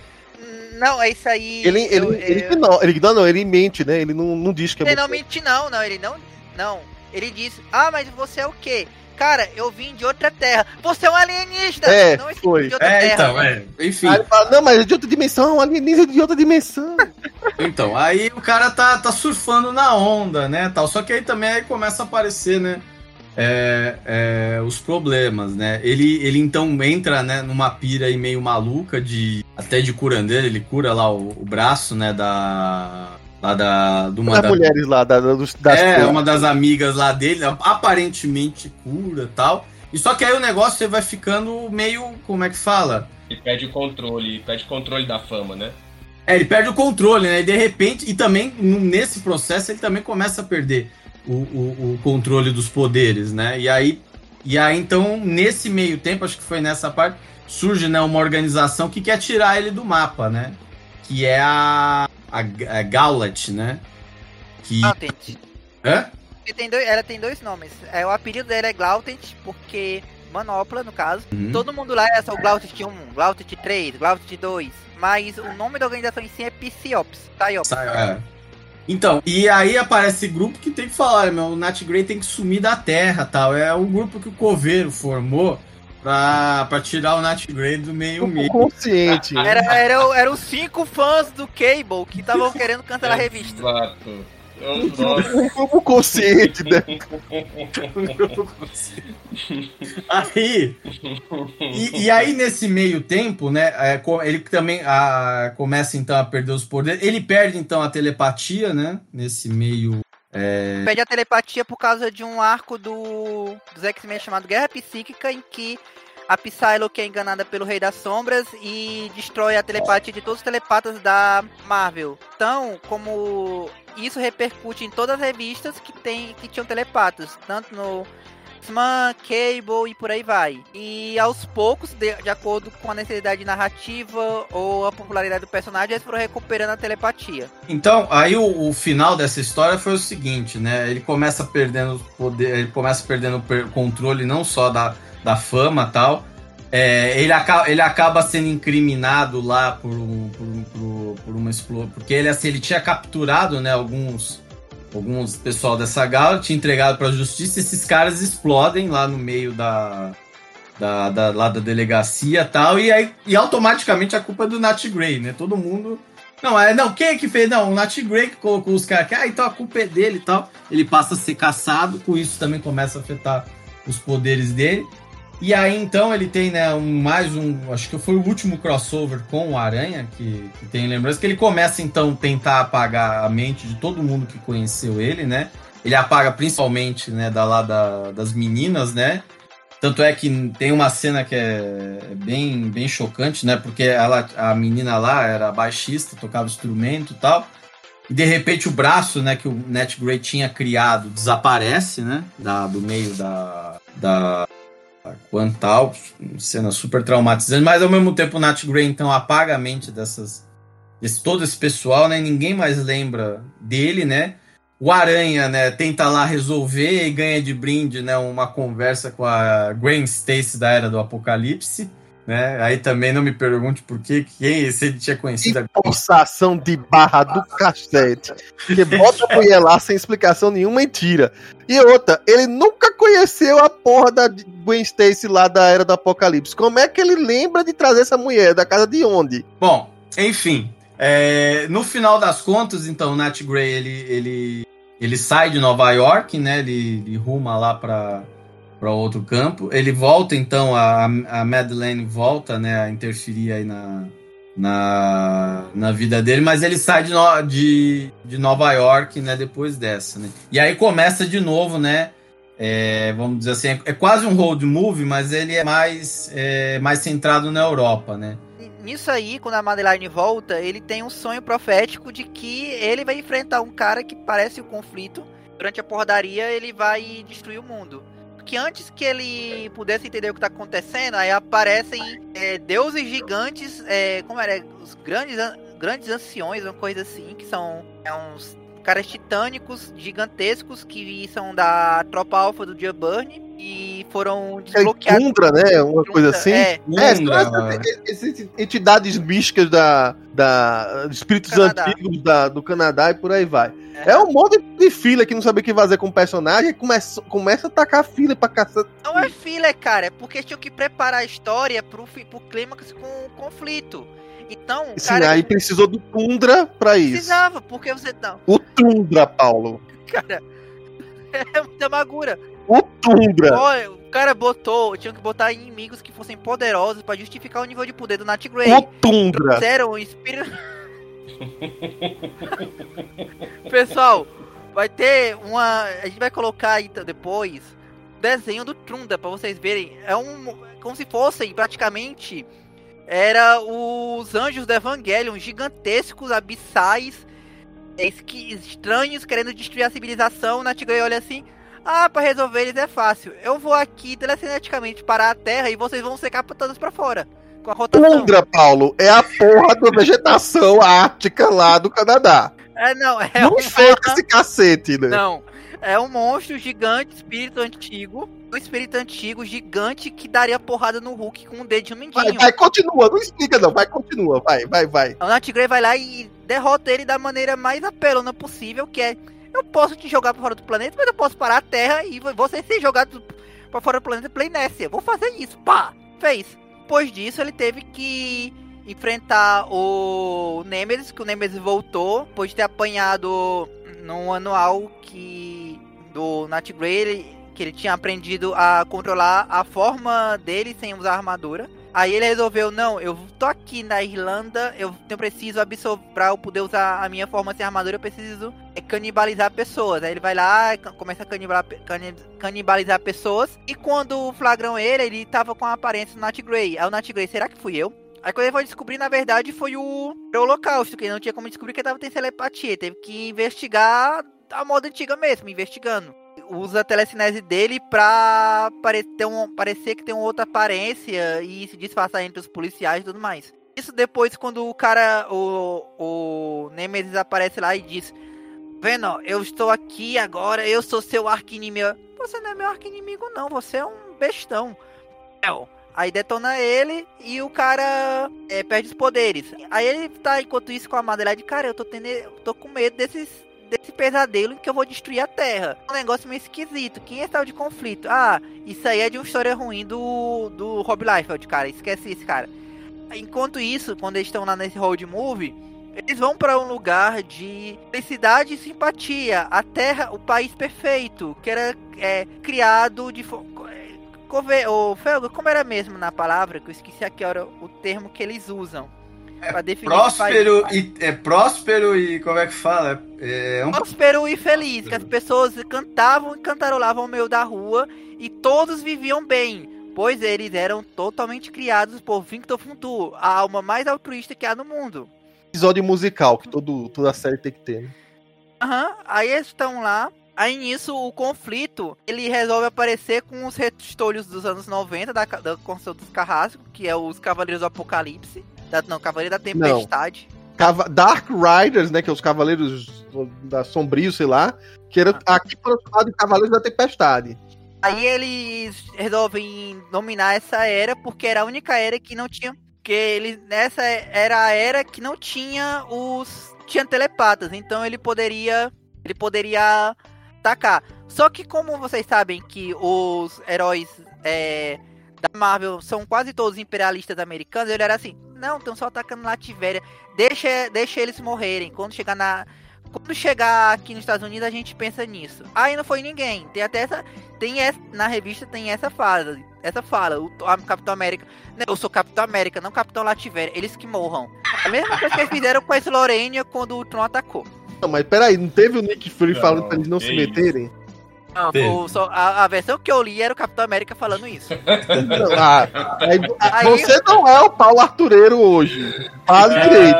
Teve o Nick Fury falando pra eles não se meterem. E desde quando os Vingadores obedecem assim o Nick Fury, né? É, Pô, mas é, depende da fase. Tem hora que eles estão sancionados, tem hora que não estão.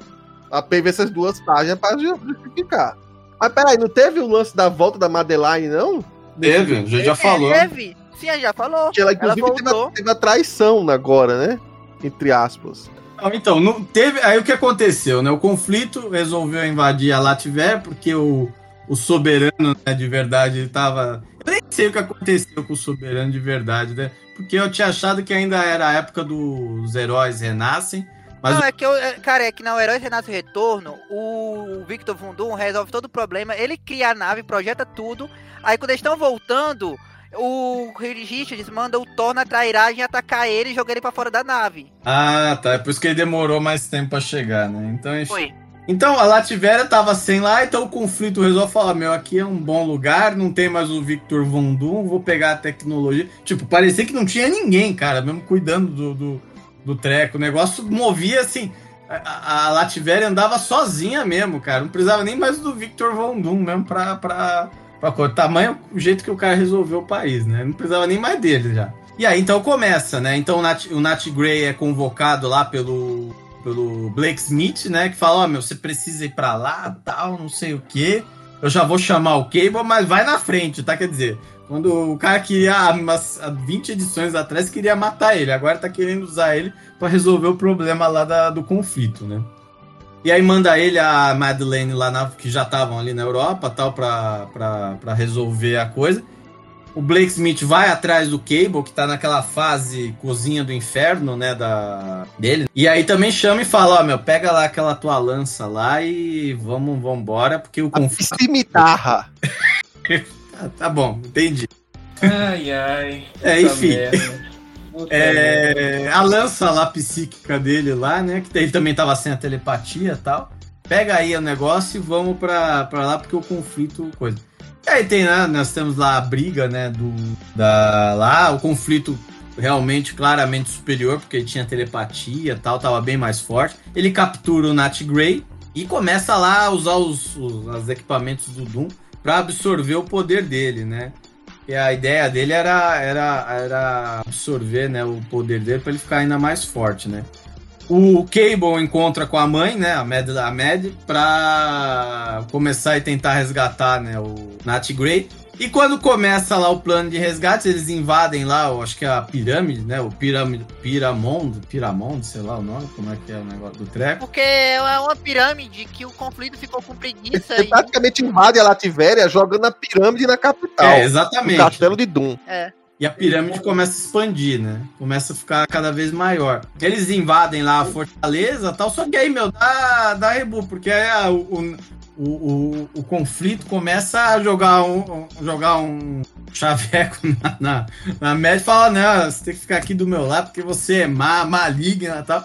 Ele incorpora lá, né, a versão rainha dos duendes, não fala, né, mas lá incorpora a versão rainha dos duendes lá. E também começa a, a, a- a brigar lá com os dois. Cable, então, pega, sai lá correndo, né? Enfia o rabo entre as pernas e tal.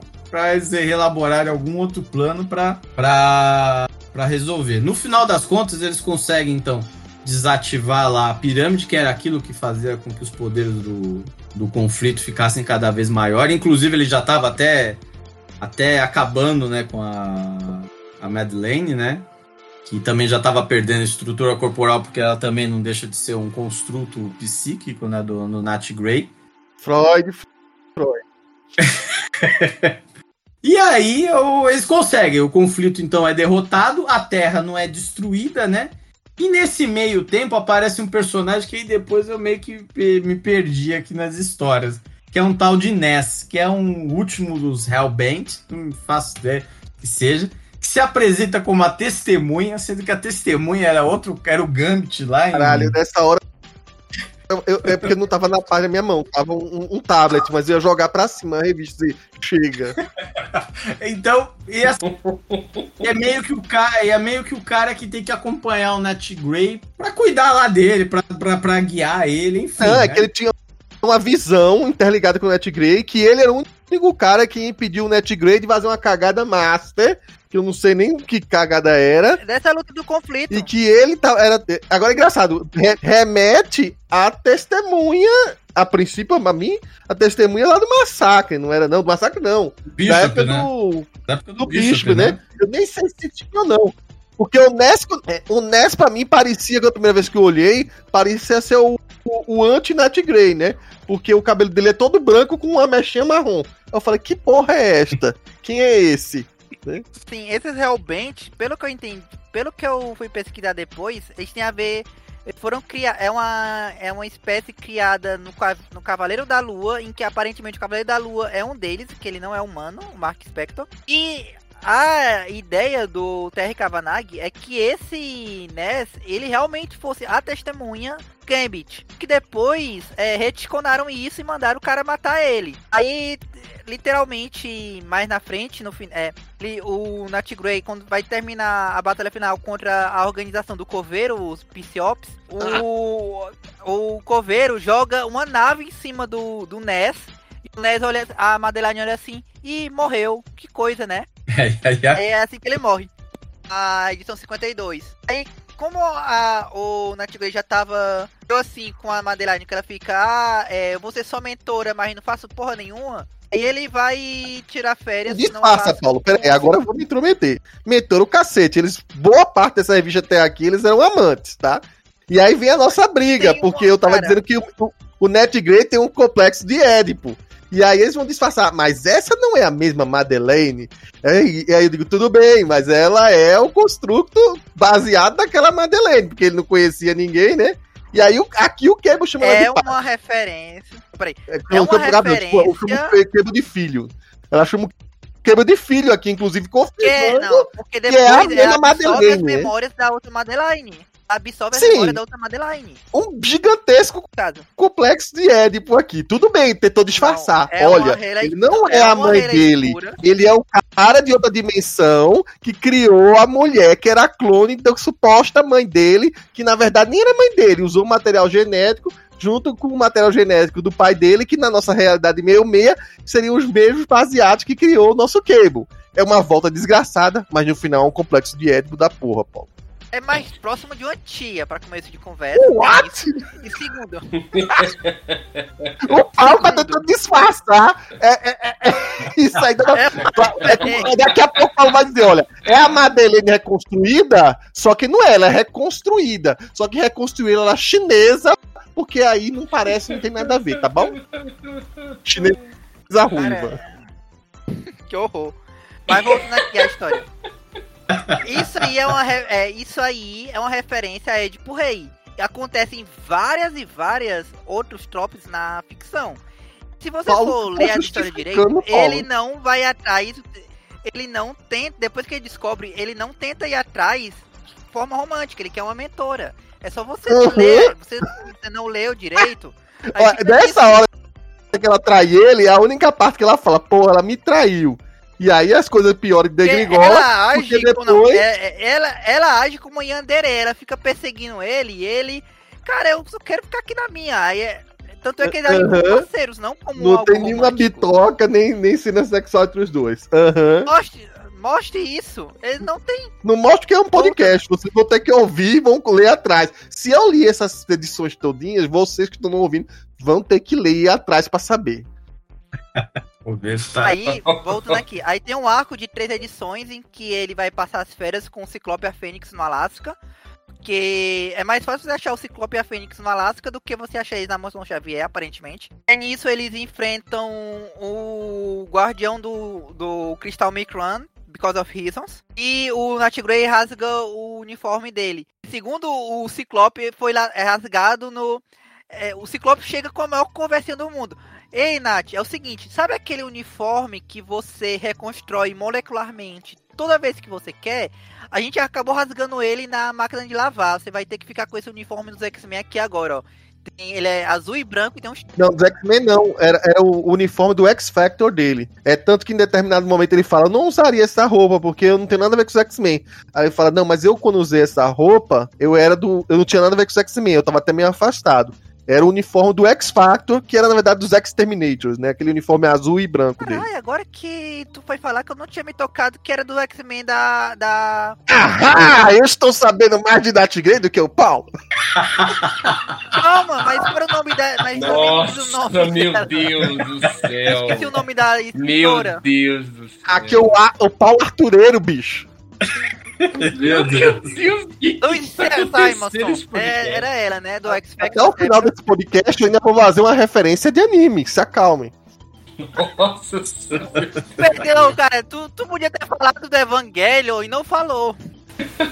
Eu só tô fingindo, Paulo. Eu não vou fazer essas porra pra fazer a referência. Aí ele recebe esse uniforme, aí tem. A, ele finaliza a história da Lamúria, em que a Lamúria, ele reencontra a Lamúria, a Lamúria tá controlando zumbis, mas fingindo pra ele que não tá controlando. Aí ela conta que ela foi morta pela Madeline, conta que ela voltou à vida e que ela consegue lá controlar os mortos, coisas assim. E, e ele pensa, cara, tu tá viciada em matar. Que maluquice doida é essa? Isso ele, ele foge dela, aí descobrem lá que ela tinha um bebê zumbi maluco. Foi uma história lá assustadora que depois termina de uma forma extremamente grotesca, não tá indo Deadpool. E melhor deixar por isso, porque se for. Mas é um bebê zumbi, não? Não era pra ser o filho dele? Não, é o filho dele, não. Não. não, Não. O que é Ó, depois ela é que parece grávida sem ele saber por um bom tempo. Aí ela, de repente, aparece não grávida, encontra ele. Eu falei assim, ué, tava grávida, não tava mais. Cadê esse bebê? Ela escondeu o bebê numa Ela deu moita a lá. luz, né? Não, É, ela deu a sim, luz é. ao bebê, só que o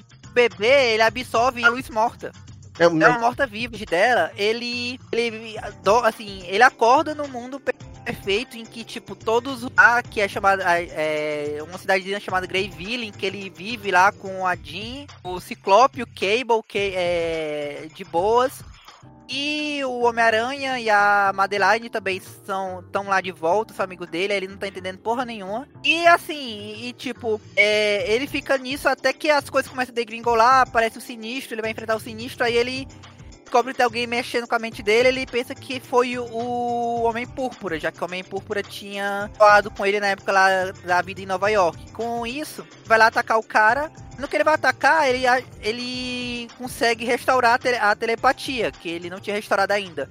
Ah, um parênteses, rapidinho. Vocês na época do Complexo Messias, vocês nem falaram que tava por trás era o Homem Púrpura, né? Vocês pularam e ignoraram isso lá, na, lá no começo, né? É, verdade. Obrigado, falaram Complexo Messias, falaram, falaram. Repete aí, explica agora, né? Sim, porque quem tinha armado todo o esquema com os apátridas e a Psiopis para poder acabar com a reputação do Nat Grey tinha sido o Homem Púrpura, que tinha é, colocado uma porrada de agente lá para enganar as pessoas. É, tipo aquela parte do curandeiro, na verdade eram enfermeiros que estavam controlados pelo Homem Púrpura para poder é, colocar lá as drogas que faziam as pessoas acharem que elas estavam maus para depois elas se recuperarem. Aí, aí o Nat Grey vai enfrentar o cara e acha que matou o Homem Púrpura e cara, o que foi que aconteceu aqui? Isso, ele assim, ele tava tão puto que ele recuperou a telepatia, no que ele recuperou uniforme dele, que era azul e branco, fica azul e dourado. Inclusive muda quando ele faz isso. Parece o, uma referência ao Marvel, quando ele atinge a ciência cósmica, só que é o contrário. Aí ele descobre que o Homem Púrpura, na verdade, também era um construto. Aí, na verdade, ele estava sendo controlado pelo Mistério, que estava atrás do Nat Grey. A tele, a é, toda vez que o Nat Grey estava fazendo as coisas, ele pensava, é, achava que estava vivendo a vida dele, o cara estava usando isso como uma proxy para ele de usar os poderes do Nat Grey pra alguma outra coisa. E ele descobriu que o Nat Grey era amigo. Quando ele descobriu que o, apareceu o Homem-Aranha na, na realidade virtual perfeita do Nat Grey, descobriu que o Nat Grey conheceu o Homem-Aranha. Se ele conheceu o Homem-Aranha, podia saber a identidade secreta dele. Ele tava tentando fazer com que o Homem-Aranha tirasse a máscara. E, e, e, o que acontecia é isso na, na realidade, na cabeça do Nat Grey. Aí o Nat Grey consegue despertar e atrás lá do, do mistério. Aí nisso, o mistério nessa época ele tinha se matado na Diabo da Guarda do Kevin Smith, tinha voltado explicação no run do Howard Mack, querendo descobrir a secreta do Homem-Aranha usando Peter Parker. Aí ele não conseguiu com o Homem-Aranha e não, vou tentar agora com o Nat Grey. Aí ele vai lá e o, o Nat Grey ele assim, ah, cara, agora eu sou telepata. Pam! Aí faz com que o Punchback fique dentro da realidade dele e fica lá, ah, na verdade eu estou aqui de boa na lagoa, uh, tipo, tá tudo perfeito para mim, e na verdade ele tá só sonhando agora nessa realidade. Só que aí o Nat Grey vai embora e fica esse mistério lá, como é que o, o Punchback voltou à vida? E isso vai se enrolando como uma bola de neve que vai praticamente foi resolvido esse ano pelo Spencer na revista do Homem-Aranha. Você vê com um plot criado pelo Nat Grey e tá repercutindo até hoje. Assunto para outro Inominata 66. O Nat Grey resolve assim, ah, cara, agora que eu voltei, voltei aos meus é, poderes de telepatia, eu preciso, o que é que tá acontecendo aqui, ver como é que eu tô, aí vai atrás do Quarteto Fantástico pra tentar é, fazer um, um treino. Só que nisso o Quarteto Fantástico ataca ele, ele consegue calma, calma, calma, só vim conversar com você e eu sou amigo do Franklin. Aí o Franklin, é, ele é meu amigo e tudo mais. Aí nisso, o. Vai percebendo que tem alguma coisa esquisita naquele lugar. E assim, tipo, porque chegou o Tocha Humana. Ah, você conhece o Homem-Aranha? Você sabe o nome dele? Aí o cara, não, pera lá, ele é o Homem-Aranha, né? Identidade secreta e tudo mais. E vai até umas coisas esquisitas. Isso ele tá lá conversando com o Franklin Rich, conversando, conversando, conversando. Aí de repente deu um estalo nele. Cara, tá lá, coisa esquisita. Esse cara é um vilão. Ele percebe que o Reed Richards é um vilão e foge dali como. Paulo. Foge dali como se não tivesse, como se não houvesse amanhã. Não força a barra, Nada. Paulo. Aproveitando essa, essa parada aí, aproveita que essa edição, inclusive, teve uma pausa aí, que muitas coisas que a gente comentou aí não saiu, né? Essa saiu no Brasil, é tanto que eu até comentei aqui no chat da gente que eu achei que essa edição era mais cedo na revista do, do X-Men, e não era, né? Ela, ela, é bem adiantada, ela é a 59, é isso? 59. É, 59. E saíram a... praticamente poucas revistas aqui, né? Da, é porque... É, é, depois da, da edição 30, né?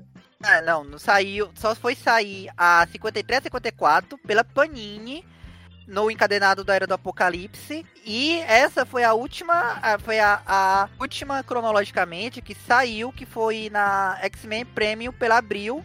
E só saiu porque fazia parte do Taim da, da saga dos 12. Exatamente. E depois que ele fugiu lá do, do Reed, do Reed Richards, ele não tinha percebido que o Reed tinha envenenado a comida dele e feito com que ele ficasse mais fraco. Aí ele foi capturado pelo Caliban. E, Que forçação de barra da.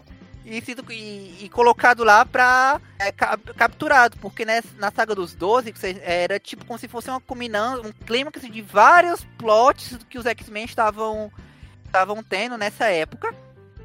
Tendo vários, vários plots do Apocalipse no Cable, com o Xavier achando lá que tava meio maluco, o Genosha que tava sendo controlada pelo Magneto, por aí vai. Isso, o Apocalipse olha assim: olha, eu vou brincar de Pokémon. Aí ele vai lá e captura 12 mutantes poderosos, coloca em Pokébolas, literalmente. Coloca o monolito vivo no meio das Pokébolas e fica girando o negócio.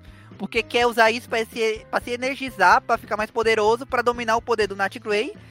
Porque aí quando ele vai fazer, ele vai dominar, é, passar a poder pro. É, ele vai se fundir com o Nat Grey, e o Nat Grey, olha, dá uma esquivada assim de banda e ele acaba caindo no Ciclope.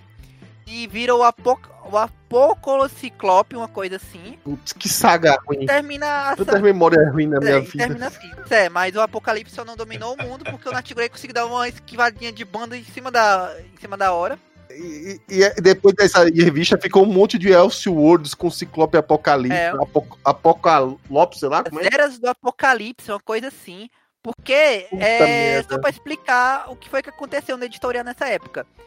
O, eles estavam querendo fazer esse clímax pra terminar um monte de coisa, porque ia sair toda essa galera que tava cuidando das revistas do- dos ex-títulos, todo mundo ia embora. Todo mundo tava assim de. Como é que se diz? Aviso prévio. E ia entrar uma galera nova. Uma galera nova. Na verdade era o Chris Claremont. E ia chamar a chamada Revolution, que na verdade era só os X-Men de sempre, seis meses no futuro, com roupas mais bregas ainda. E o, o Cable no- nos X-Men usando o visor do Ciclope como se fosse um colar, uma coisa muito mórbida, inclusive, meio assustadora. E só que pra é, começar essa nova fase, antes disso, eles precisavam de um tempo pra poder escrever. Aí botaram esses tains malucos eras do Apocalipse, que na verdade foram uns dois, três meses dos, da equipe dos ex-títulos todos rodando em falso. É praticamente uma era do Rosenberg condensada em, em dois meses. Aí fizeram um spin-off maluco do Nat Grey preso no Império Shi'ar. Começou do nada e foi pra lugar nenhum. E cada ex-título foi pro seu canto. O, todos os títulos que tinham X-Men no nome ficaram a cargo do Chris Claremont, enquanto os títulos da X-Force, da X-Men e da Geração X entraram numa fase chamada Calden X. E era, assim, é basicamente uma proto-ideia do que existe hoje com o Hickman, que era, vamos pegar um autor, deixar ele fazer a curadoria desses títulos, criar os plots gerais, criar a ideia, montar todo o conceito, e esse cara vai ficar supervisionando outros autores que vão escrever com ele essas histórias. O cara não vai ser o escritor, ele vai ser o cara que dá as ideias e os outros vão encabeçando, o curador. Chamaram Warren Ellis para cuidar desses títulos, que era o X-Force, o Ação X e o X-Men. E pro X-Men, é, a ideia que o cara tinha era duas coisas que ele queria. Primeiro, dar um 180 no personagem, que era fazer com que ele se tornasse é, tivesse um diferencial completo em relação ao que ele existia antes, já que ele era deslocado temporal, então ele seria agora o Xamã Mutante, aumentar os poderes dele para se tornar com poderes multiversais e utilizar todos os conceitos. Praticamente ele rascunhou todos os conceitos que o Warren Ellis usaria em Planetary, em Surpreendentes X-Men, em Authority, em, em, até o que o Hickman também usaria também, no, é, o Hickman e o Morrison usariam com, com incursões e tudo mais, tudo isso foi é, meio que rascunhado aqui, que vamos ver o que vai dar. E, alguém, é, Felga, você foi o que ele leu hoje, pode comentar mais como foi esse primeiro arco, assim, porque com esse Revolution, a ideia era, vamos pegar a história e mudar tudo na primeira edição sem explicar o que foi que aconteceu. Deu um pulo de seis meses e agora o cara é um xamã mutante que não usa não usa mais tênis. Só uma curiosidade, né? Essa época também é a fase que toda a equipe mutante, né? Tava tudo que queria se vestir de preto, né? Tudo meio gótico, não é isso? Não, não. Isso aí. Isso aí é com Grant Morrison muito depois. É. Ah, uns dois, três anos depois, no, na, Ah, então- É, ó, o Nat, isso aí, o Nat Grave, na verdade, ele tava antecipando tudo quanto era tendência dos anos 2000 e 2010. Um visionário, visionário. Sim, é. eles dão uma chacoalhada né, no personagem, né? Foi umas loucuras, né? Eu acho que assim, esse pelo menos, eu não, não li toda essa parte, né? Porque é, o Ellis é, sendo escritor, depois uma parte é ele, o, é, o Ellis com o Steven Grant, por fim depois termina com o, o- o Steven Grant. Mas essa parte do Ellis, ele mexe, ele resolve que o Paulo falou. Ele, ele pega o personagem, o personagem é um, treslo, é um deslocado dimensional mesmo tal, e passa a explorar isso a, a- é, com maior intensidade possível, né? Nat Grey entra nesse lance de ser meio que o xamã, o cara que vai que, que é pra corrigir, que é pra endireitar, né? A tribo, né? Os mutantes, no caso, né? E ele tem essa. E aí, então, nessas duas histórias, ele tem uma forte é, negócio meio de, de encontro entre multiversos, né? A primeira história, né? É da. Ele resgata, né? A, a, o, a, o, Gala- Gallant, né? Resgata a- essa organização, que era uma organização formada, né? Por mutantes psionicos, né? Que eles invadem, né? Uma, uma realidade paralela na qual não teria, não teria, vamos dizer assim, possibilidade de vida, né? E esses caras, então, eles pegam e sequestram, né? Uma criança dessa, dessa realidade, né? Nesse primeiro momento, o Nat Grey, ele entra, né, para tentar ajudar, né, o pessoal, né, esse pessoal da, da Gallant, achando que tá, a realidade nossa tá sendo invadida, né? Por um, por um outro por um outro ser, né? Por um ser bizarro, completo, sabe? Aquelas coisas que só, só da cabeça do Ellis né, pode sair, né? E, e aí depois, no final das contas, o Nat Grey descobre, né, que qual era o objetivo da organização, é, zera geral uma, um monte de gente, né, da, da, da organização tal. E aí você tem umas coisas de, de, de, de, de multiverso que ele começa a trabalhar, né? Tem coisas, por exemplo, a Espiral, né, que é uma coisa que ele, ele depois trabalha, né, em Pesadelo Supremo, né? Tem coisas assim, esse negócio de invasão de realidade, inclusive dá até pra ver, né, que acho que eram quatro astronautas, né? Quatro pessoas vestidas de, de astronautas, se eu não me engano, que, que vamos dizer assim, invadem essa nova realidade, que é um conceito que depois ele trabalhou com os quatro, né? A verdadeira versão do Quarteto Fantástico em, em Planetário, né? A versão que tem que mostra a realidade como ela é. Enfim, então ele trabalha bem esses conceitos de multiverso. Na segunda história é mais viagem ainda, né? Ele pega é, o Nat Grey sonha que tá arrasando uma cidade, né, lá da, da América do Sul, né? Inclusive ele tá nesse nesse nesse plot. Ele tá na América do Sul, né?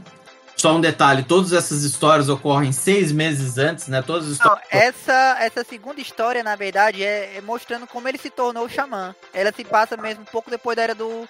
Da saga dos Doze. Hum, tá. E, e aí tem a, a Madeleine lá no pé dele ainda tal. E, mas dessa vez ele, ele meio que re- ele, ele ah, revela que a, a Madeleine, pelo menos essa, nessa história que tá acompanhando, não é essa Mad desse universo. É de um outro universo, né? De uma terra paralela, né? A 8, acho que é a 866, né? Se eu não me engano. Que é 968, uma coisa assim. Não é, enfim, uma terra paralela, né? Em que a Madeleine é meio que uma espécie de caçadora de Nat Greys, cara. Olha a viagem. Ela diz que toda a realidade tem um Nat Grey, então ela vai pegar e torna ele uma arma. E todos os Nat Greys eles morrem cedo, né? Por causa dos, dos- da, da composição genética, né? Ela até fala que a maioria deles são não são é, são todos criados em a maioria é criados em laboratório tal. Tem tem essa essa coisa né que ele meio que o resgata né?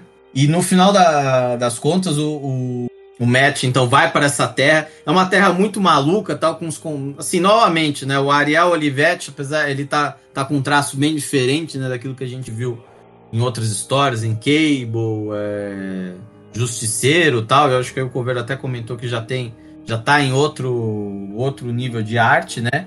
É uma arte é uma arte mais convencional, mas ele, ele trabalha com, com uns conceitos assim bem malucões, coisa que assim, o Ellis meio que pegou o personagem pra brincar mesmo, porque aproveitando, né, a- uma certa liberdade artística que ele que ele tinha, né, os dois acabaram então criando isso.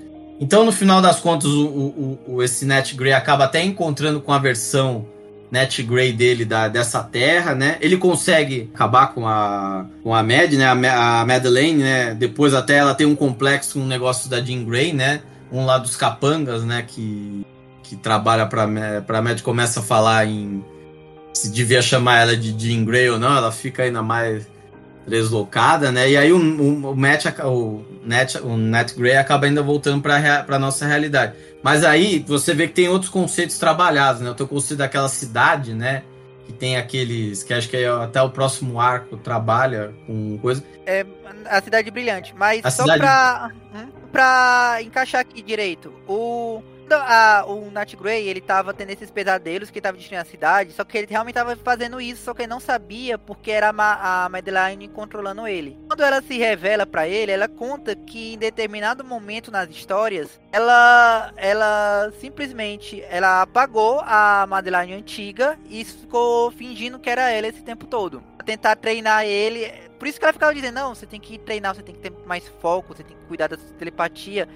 Que ela precisava ia chegar a determinado nível de poder para que ela pudesse usar ele como arma de guerra. Aí ficava treinando, fazendo isso. Aí quando ela puxou ele para outra realidade, ela fala que é, ela era a rainha vermelha que ia de realidade em realidade, coletando esses Nat Greys que eram sempre ela até comenta que o Nat Grey é a versão verdadeira. O Cable é a versão falha dele que não se tornou Nat Grey. É como se fosse um embrião tá. falho. Forçação de barra. É, só que eles são. Não é, mas é isso mesmo, Aham. mas é verdade. Até hoje, Se não fosse pelo vírus, se não fosse pelo vírus tecno-orgânico, o Cable é o Net Grey. Tanto Ah, Se é não fosse que o vírus quando ele... tecno-orgânico, o Cable era o conflito. Voltando aqui. Então ela pega e vai controlar ele. Só que ele consegue fugir, porque ele era o Nat Grey mais poderoso que ela já tinha é, achado. Ele foge, encontra esse outro Nat Grey. E ele não era dessa realidade. Ele era de uma outra terra, a Terra 2048. Só que essa terra foi a primeira terra em que é, é, foi destruída, como se fosse a era do apocalipse dele. Ele foi jogado para essa terra 988 alguma coisa. Aí que ele. Até ele fala. Ah, então, peraí. Você também é um Nat Grey que veio de outra realidade? Sim, eu também de outra realidade. Todos os Nat Greys acabam se tornando é, imigrantes temporais, a nossa sina. Aí ele fala, não, é porque eu tenho essa, essa tatuagem aqui no peito que foi a minha cura pra eu conseguir escapar dessa maldição dos 21 anos. E quando ele tá lá e explica, não, eu sou xamã e tudo mais, você tem poderes que nem sabe ainda, você pode se deslocar pelo multiverso, pode prever o futuro com seus sonhos, essas coisas assim. Aí ele vai explicando tudo e o Nat Grey tentando entender as paradas, eles são atacados.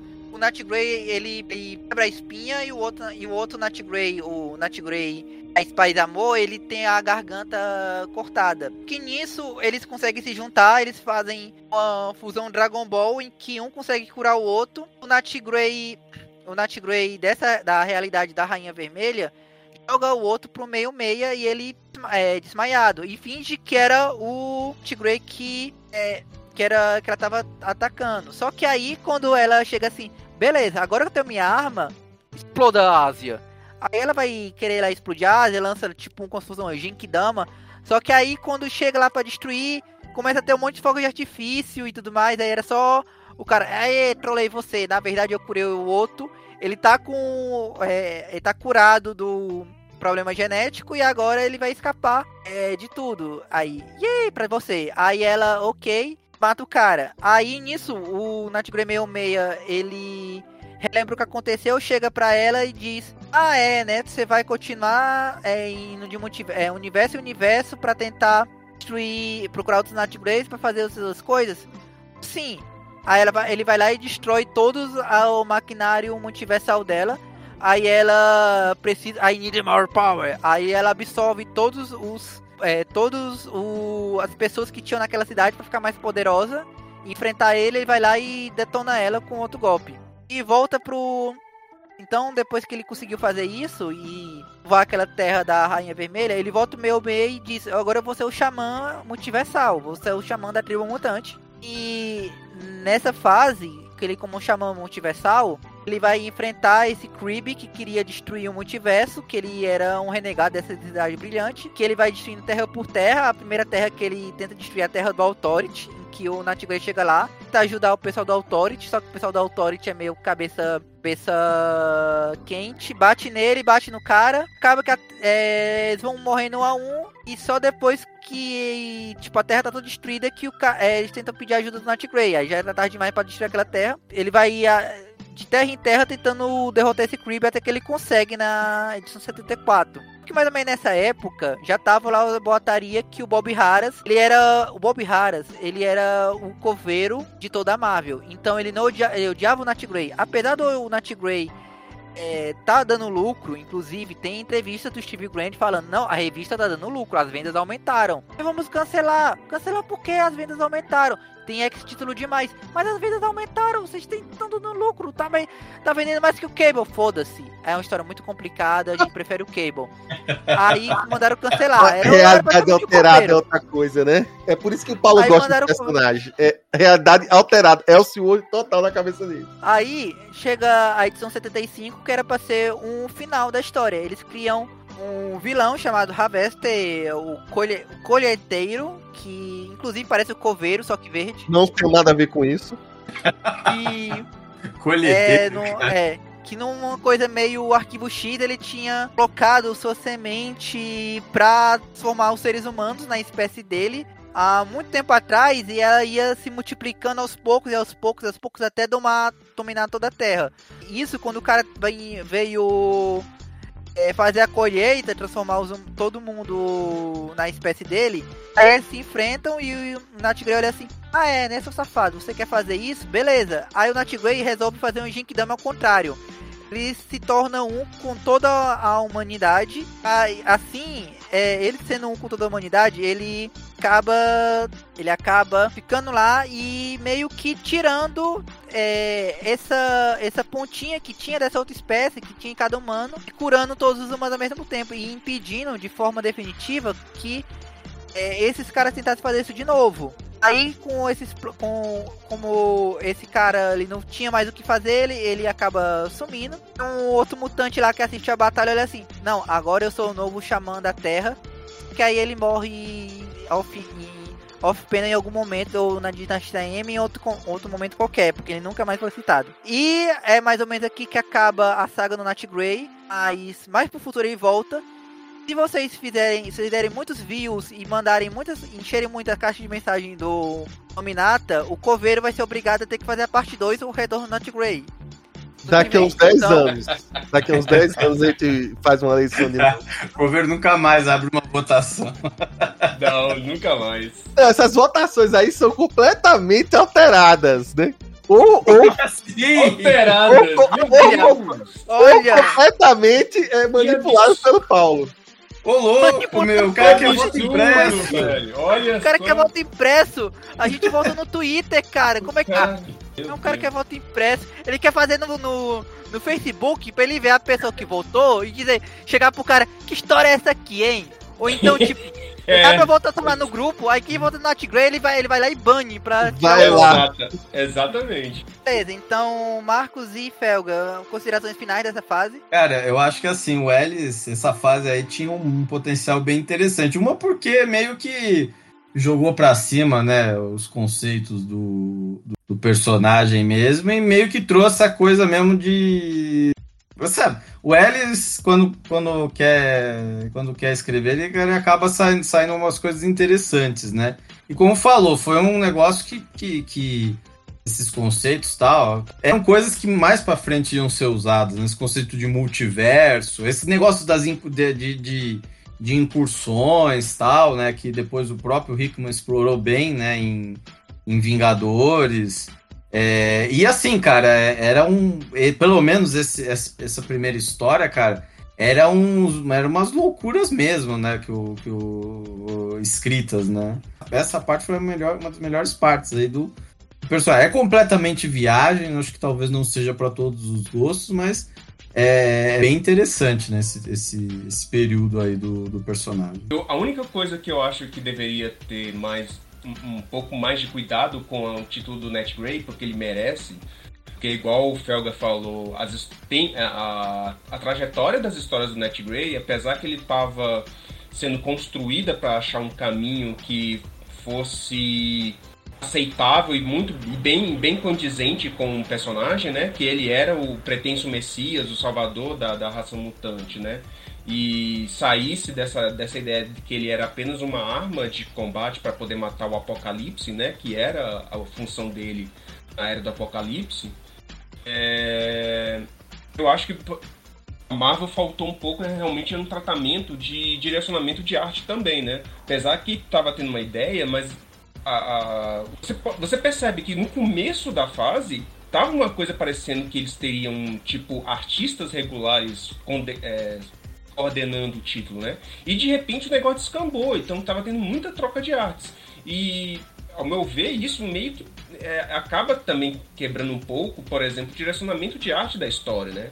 igual esse arco final mesmo contado pelo Felga, uh, teve umas trocas de artes e chegou no, no, nas duas últimas edições por um artista que, tipo, claramente, desculpa que. É, não sei se alguém vai discordar, né?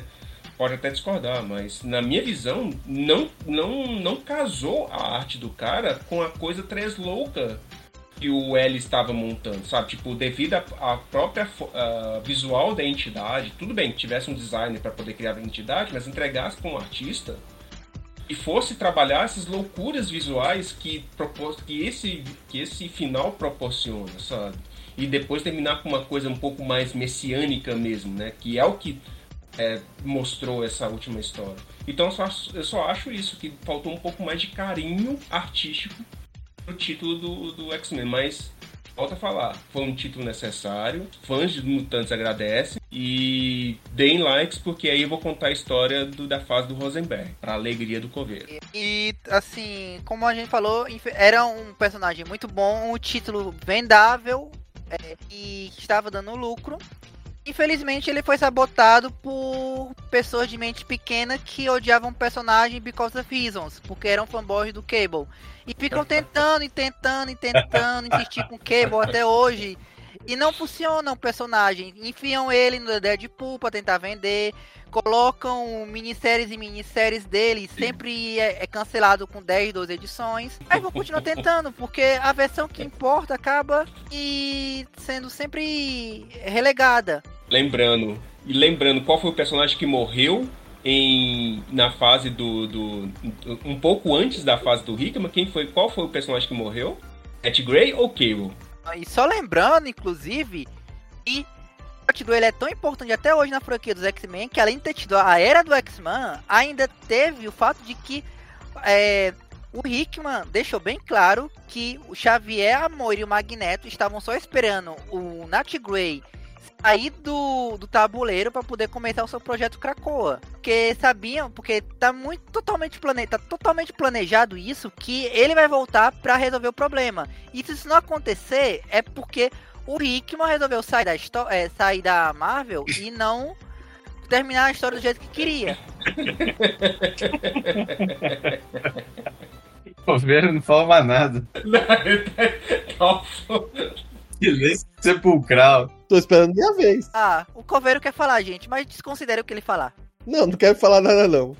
A gente tá chegando na parte final do podcast, que é o melhor dela, que é finalmente um, uma encheção de saco de anos para fazer esse podcast. Acabou. Então chegamos no momento é, final, o melhor do podcast, que acabou. Acabou a exclamação acabou uma, uma encheção de saco do Paulo e morre uma piada. Continuando que vem com o retorno de Darth Gray. Então, pessoal, é isso. Uma boa noite a todos e até a próxima.